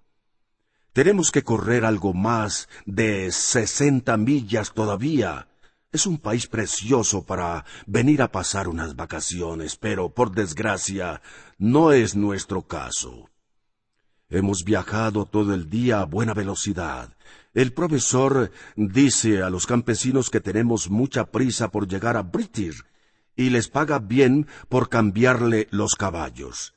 La gente del lugar es hospitalaria, pero muy, pero muy supersticiosa. En la primera casa donde nos hospedamos, cuando la mujer que nos servía vio la cicatriz de mi frente, se santiguó y tendió dos dedos hacia mí para protegerse del mal de ojo. Dios mío, protege a mi querido esposo y a todos los demás de cualquier peligro. Vamos en busca del lugar donde mi querido esposo sufrió tanto. Dios quiera que vayamos en la dirección correcta. Memorando de Abraham Van Helskin. Escribo estas líneas para mi fiel amigo John Seward. Así le servirá de explicación y al mismo tiempo de recuerdo. Amanece y hace un frío espantoso. Sea lo que Dios quiera. Un nuevo poder parece guiar a Mina. Me miraba con chispas en los ojos. Cuando me di cuenta, vi que el sol ya se había puesto. Ella se echó a reír enigmáticamente. Han ocurrido cosas realmente extrañas. La nieve empezaba a caer en forma de finísimos copos. Reinaba un silencio estremecedor que incluso los caballos eh, percibían en este momento. Era casi si los recuerdos de las horribles vivencias de Jonathan Harker influyesen en mí de alguna forma tan extraña, porque los copos de nieve y la nieve empezaban a remolinarse hasta que me pareció vislumbrar de forma vaga la imagen de aquellas mujeres que desearon besarle en el castillo. Tuve miedo de la dulce mina. Las fantasmagóricas figuras se acercaban. Las figuras empezaron a materializarse hasta que, si es que Dios no me había privado de la razón, delante de mí se encontraban las mismas arpías de las que hablaba Harker. No paraban de sonreír en la noche. Entrelazaron sus brazos rodeando a Mina. y con aquellas voces suaves exclamaban Ven, hermana, ven a nosotras, ven. Con el primer rayo de sol, las horribles figuras se esfumaron entre los remolinos de nieve y las bandas nebulosas se fueron eh, desvaneciendo en dirección al castillo. Fui a ver a los caballos, pero todos estaban muertos. ¡Ay de mí! Diario de Jonathan Herker. Debemos conservar la esperanza. Si estas son mis últimas palabras, adiós, Mina, y que Dios te proteja del mal.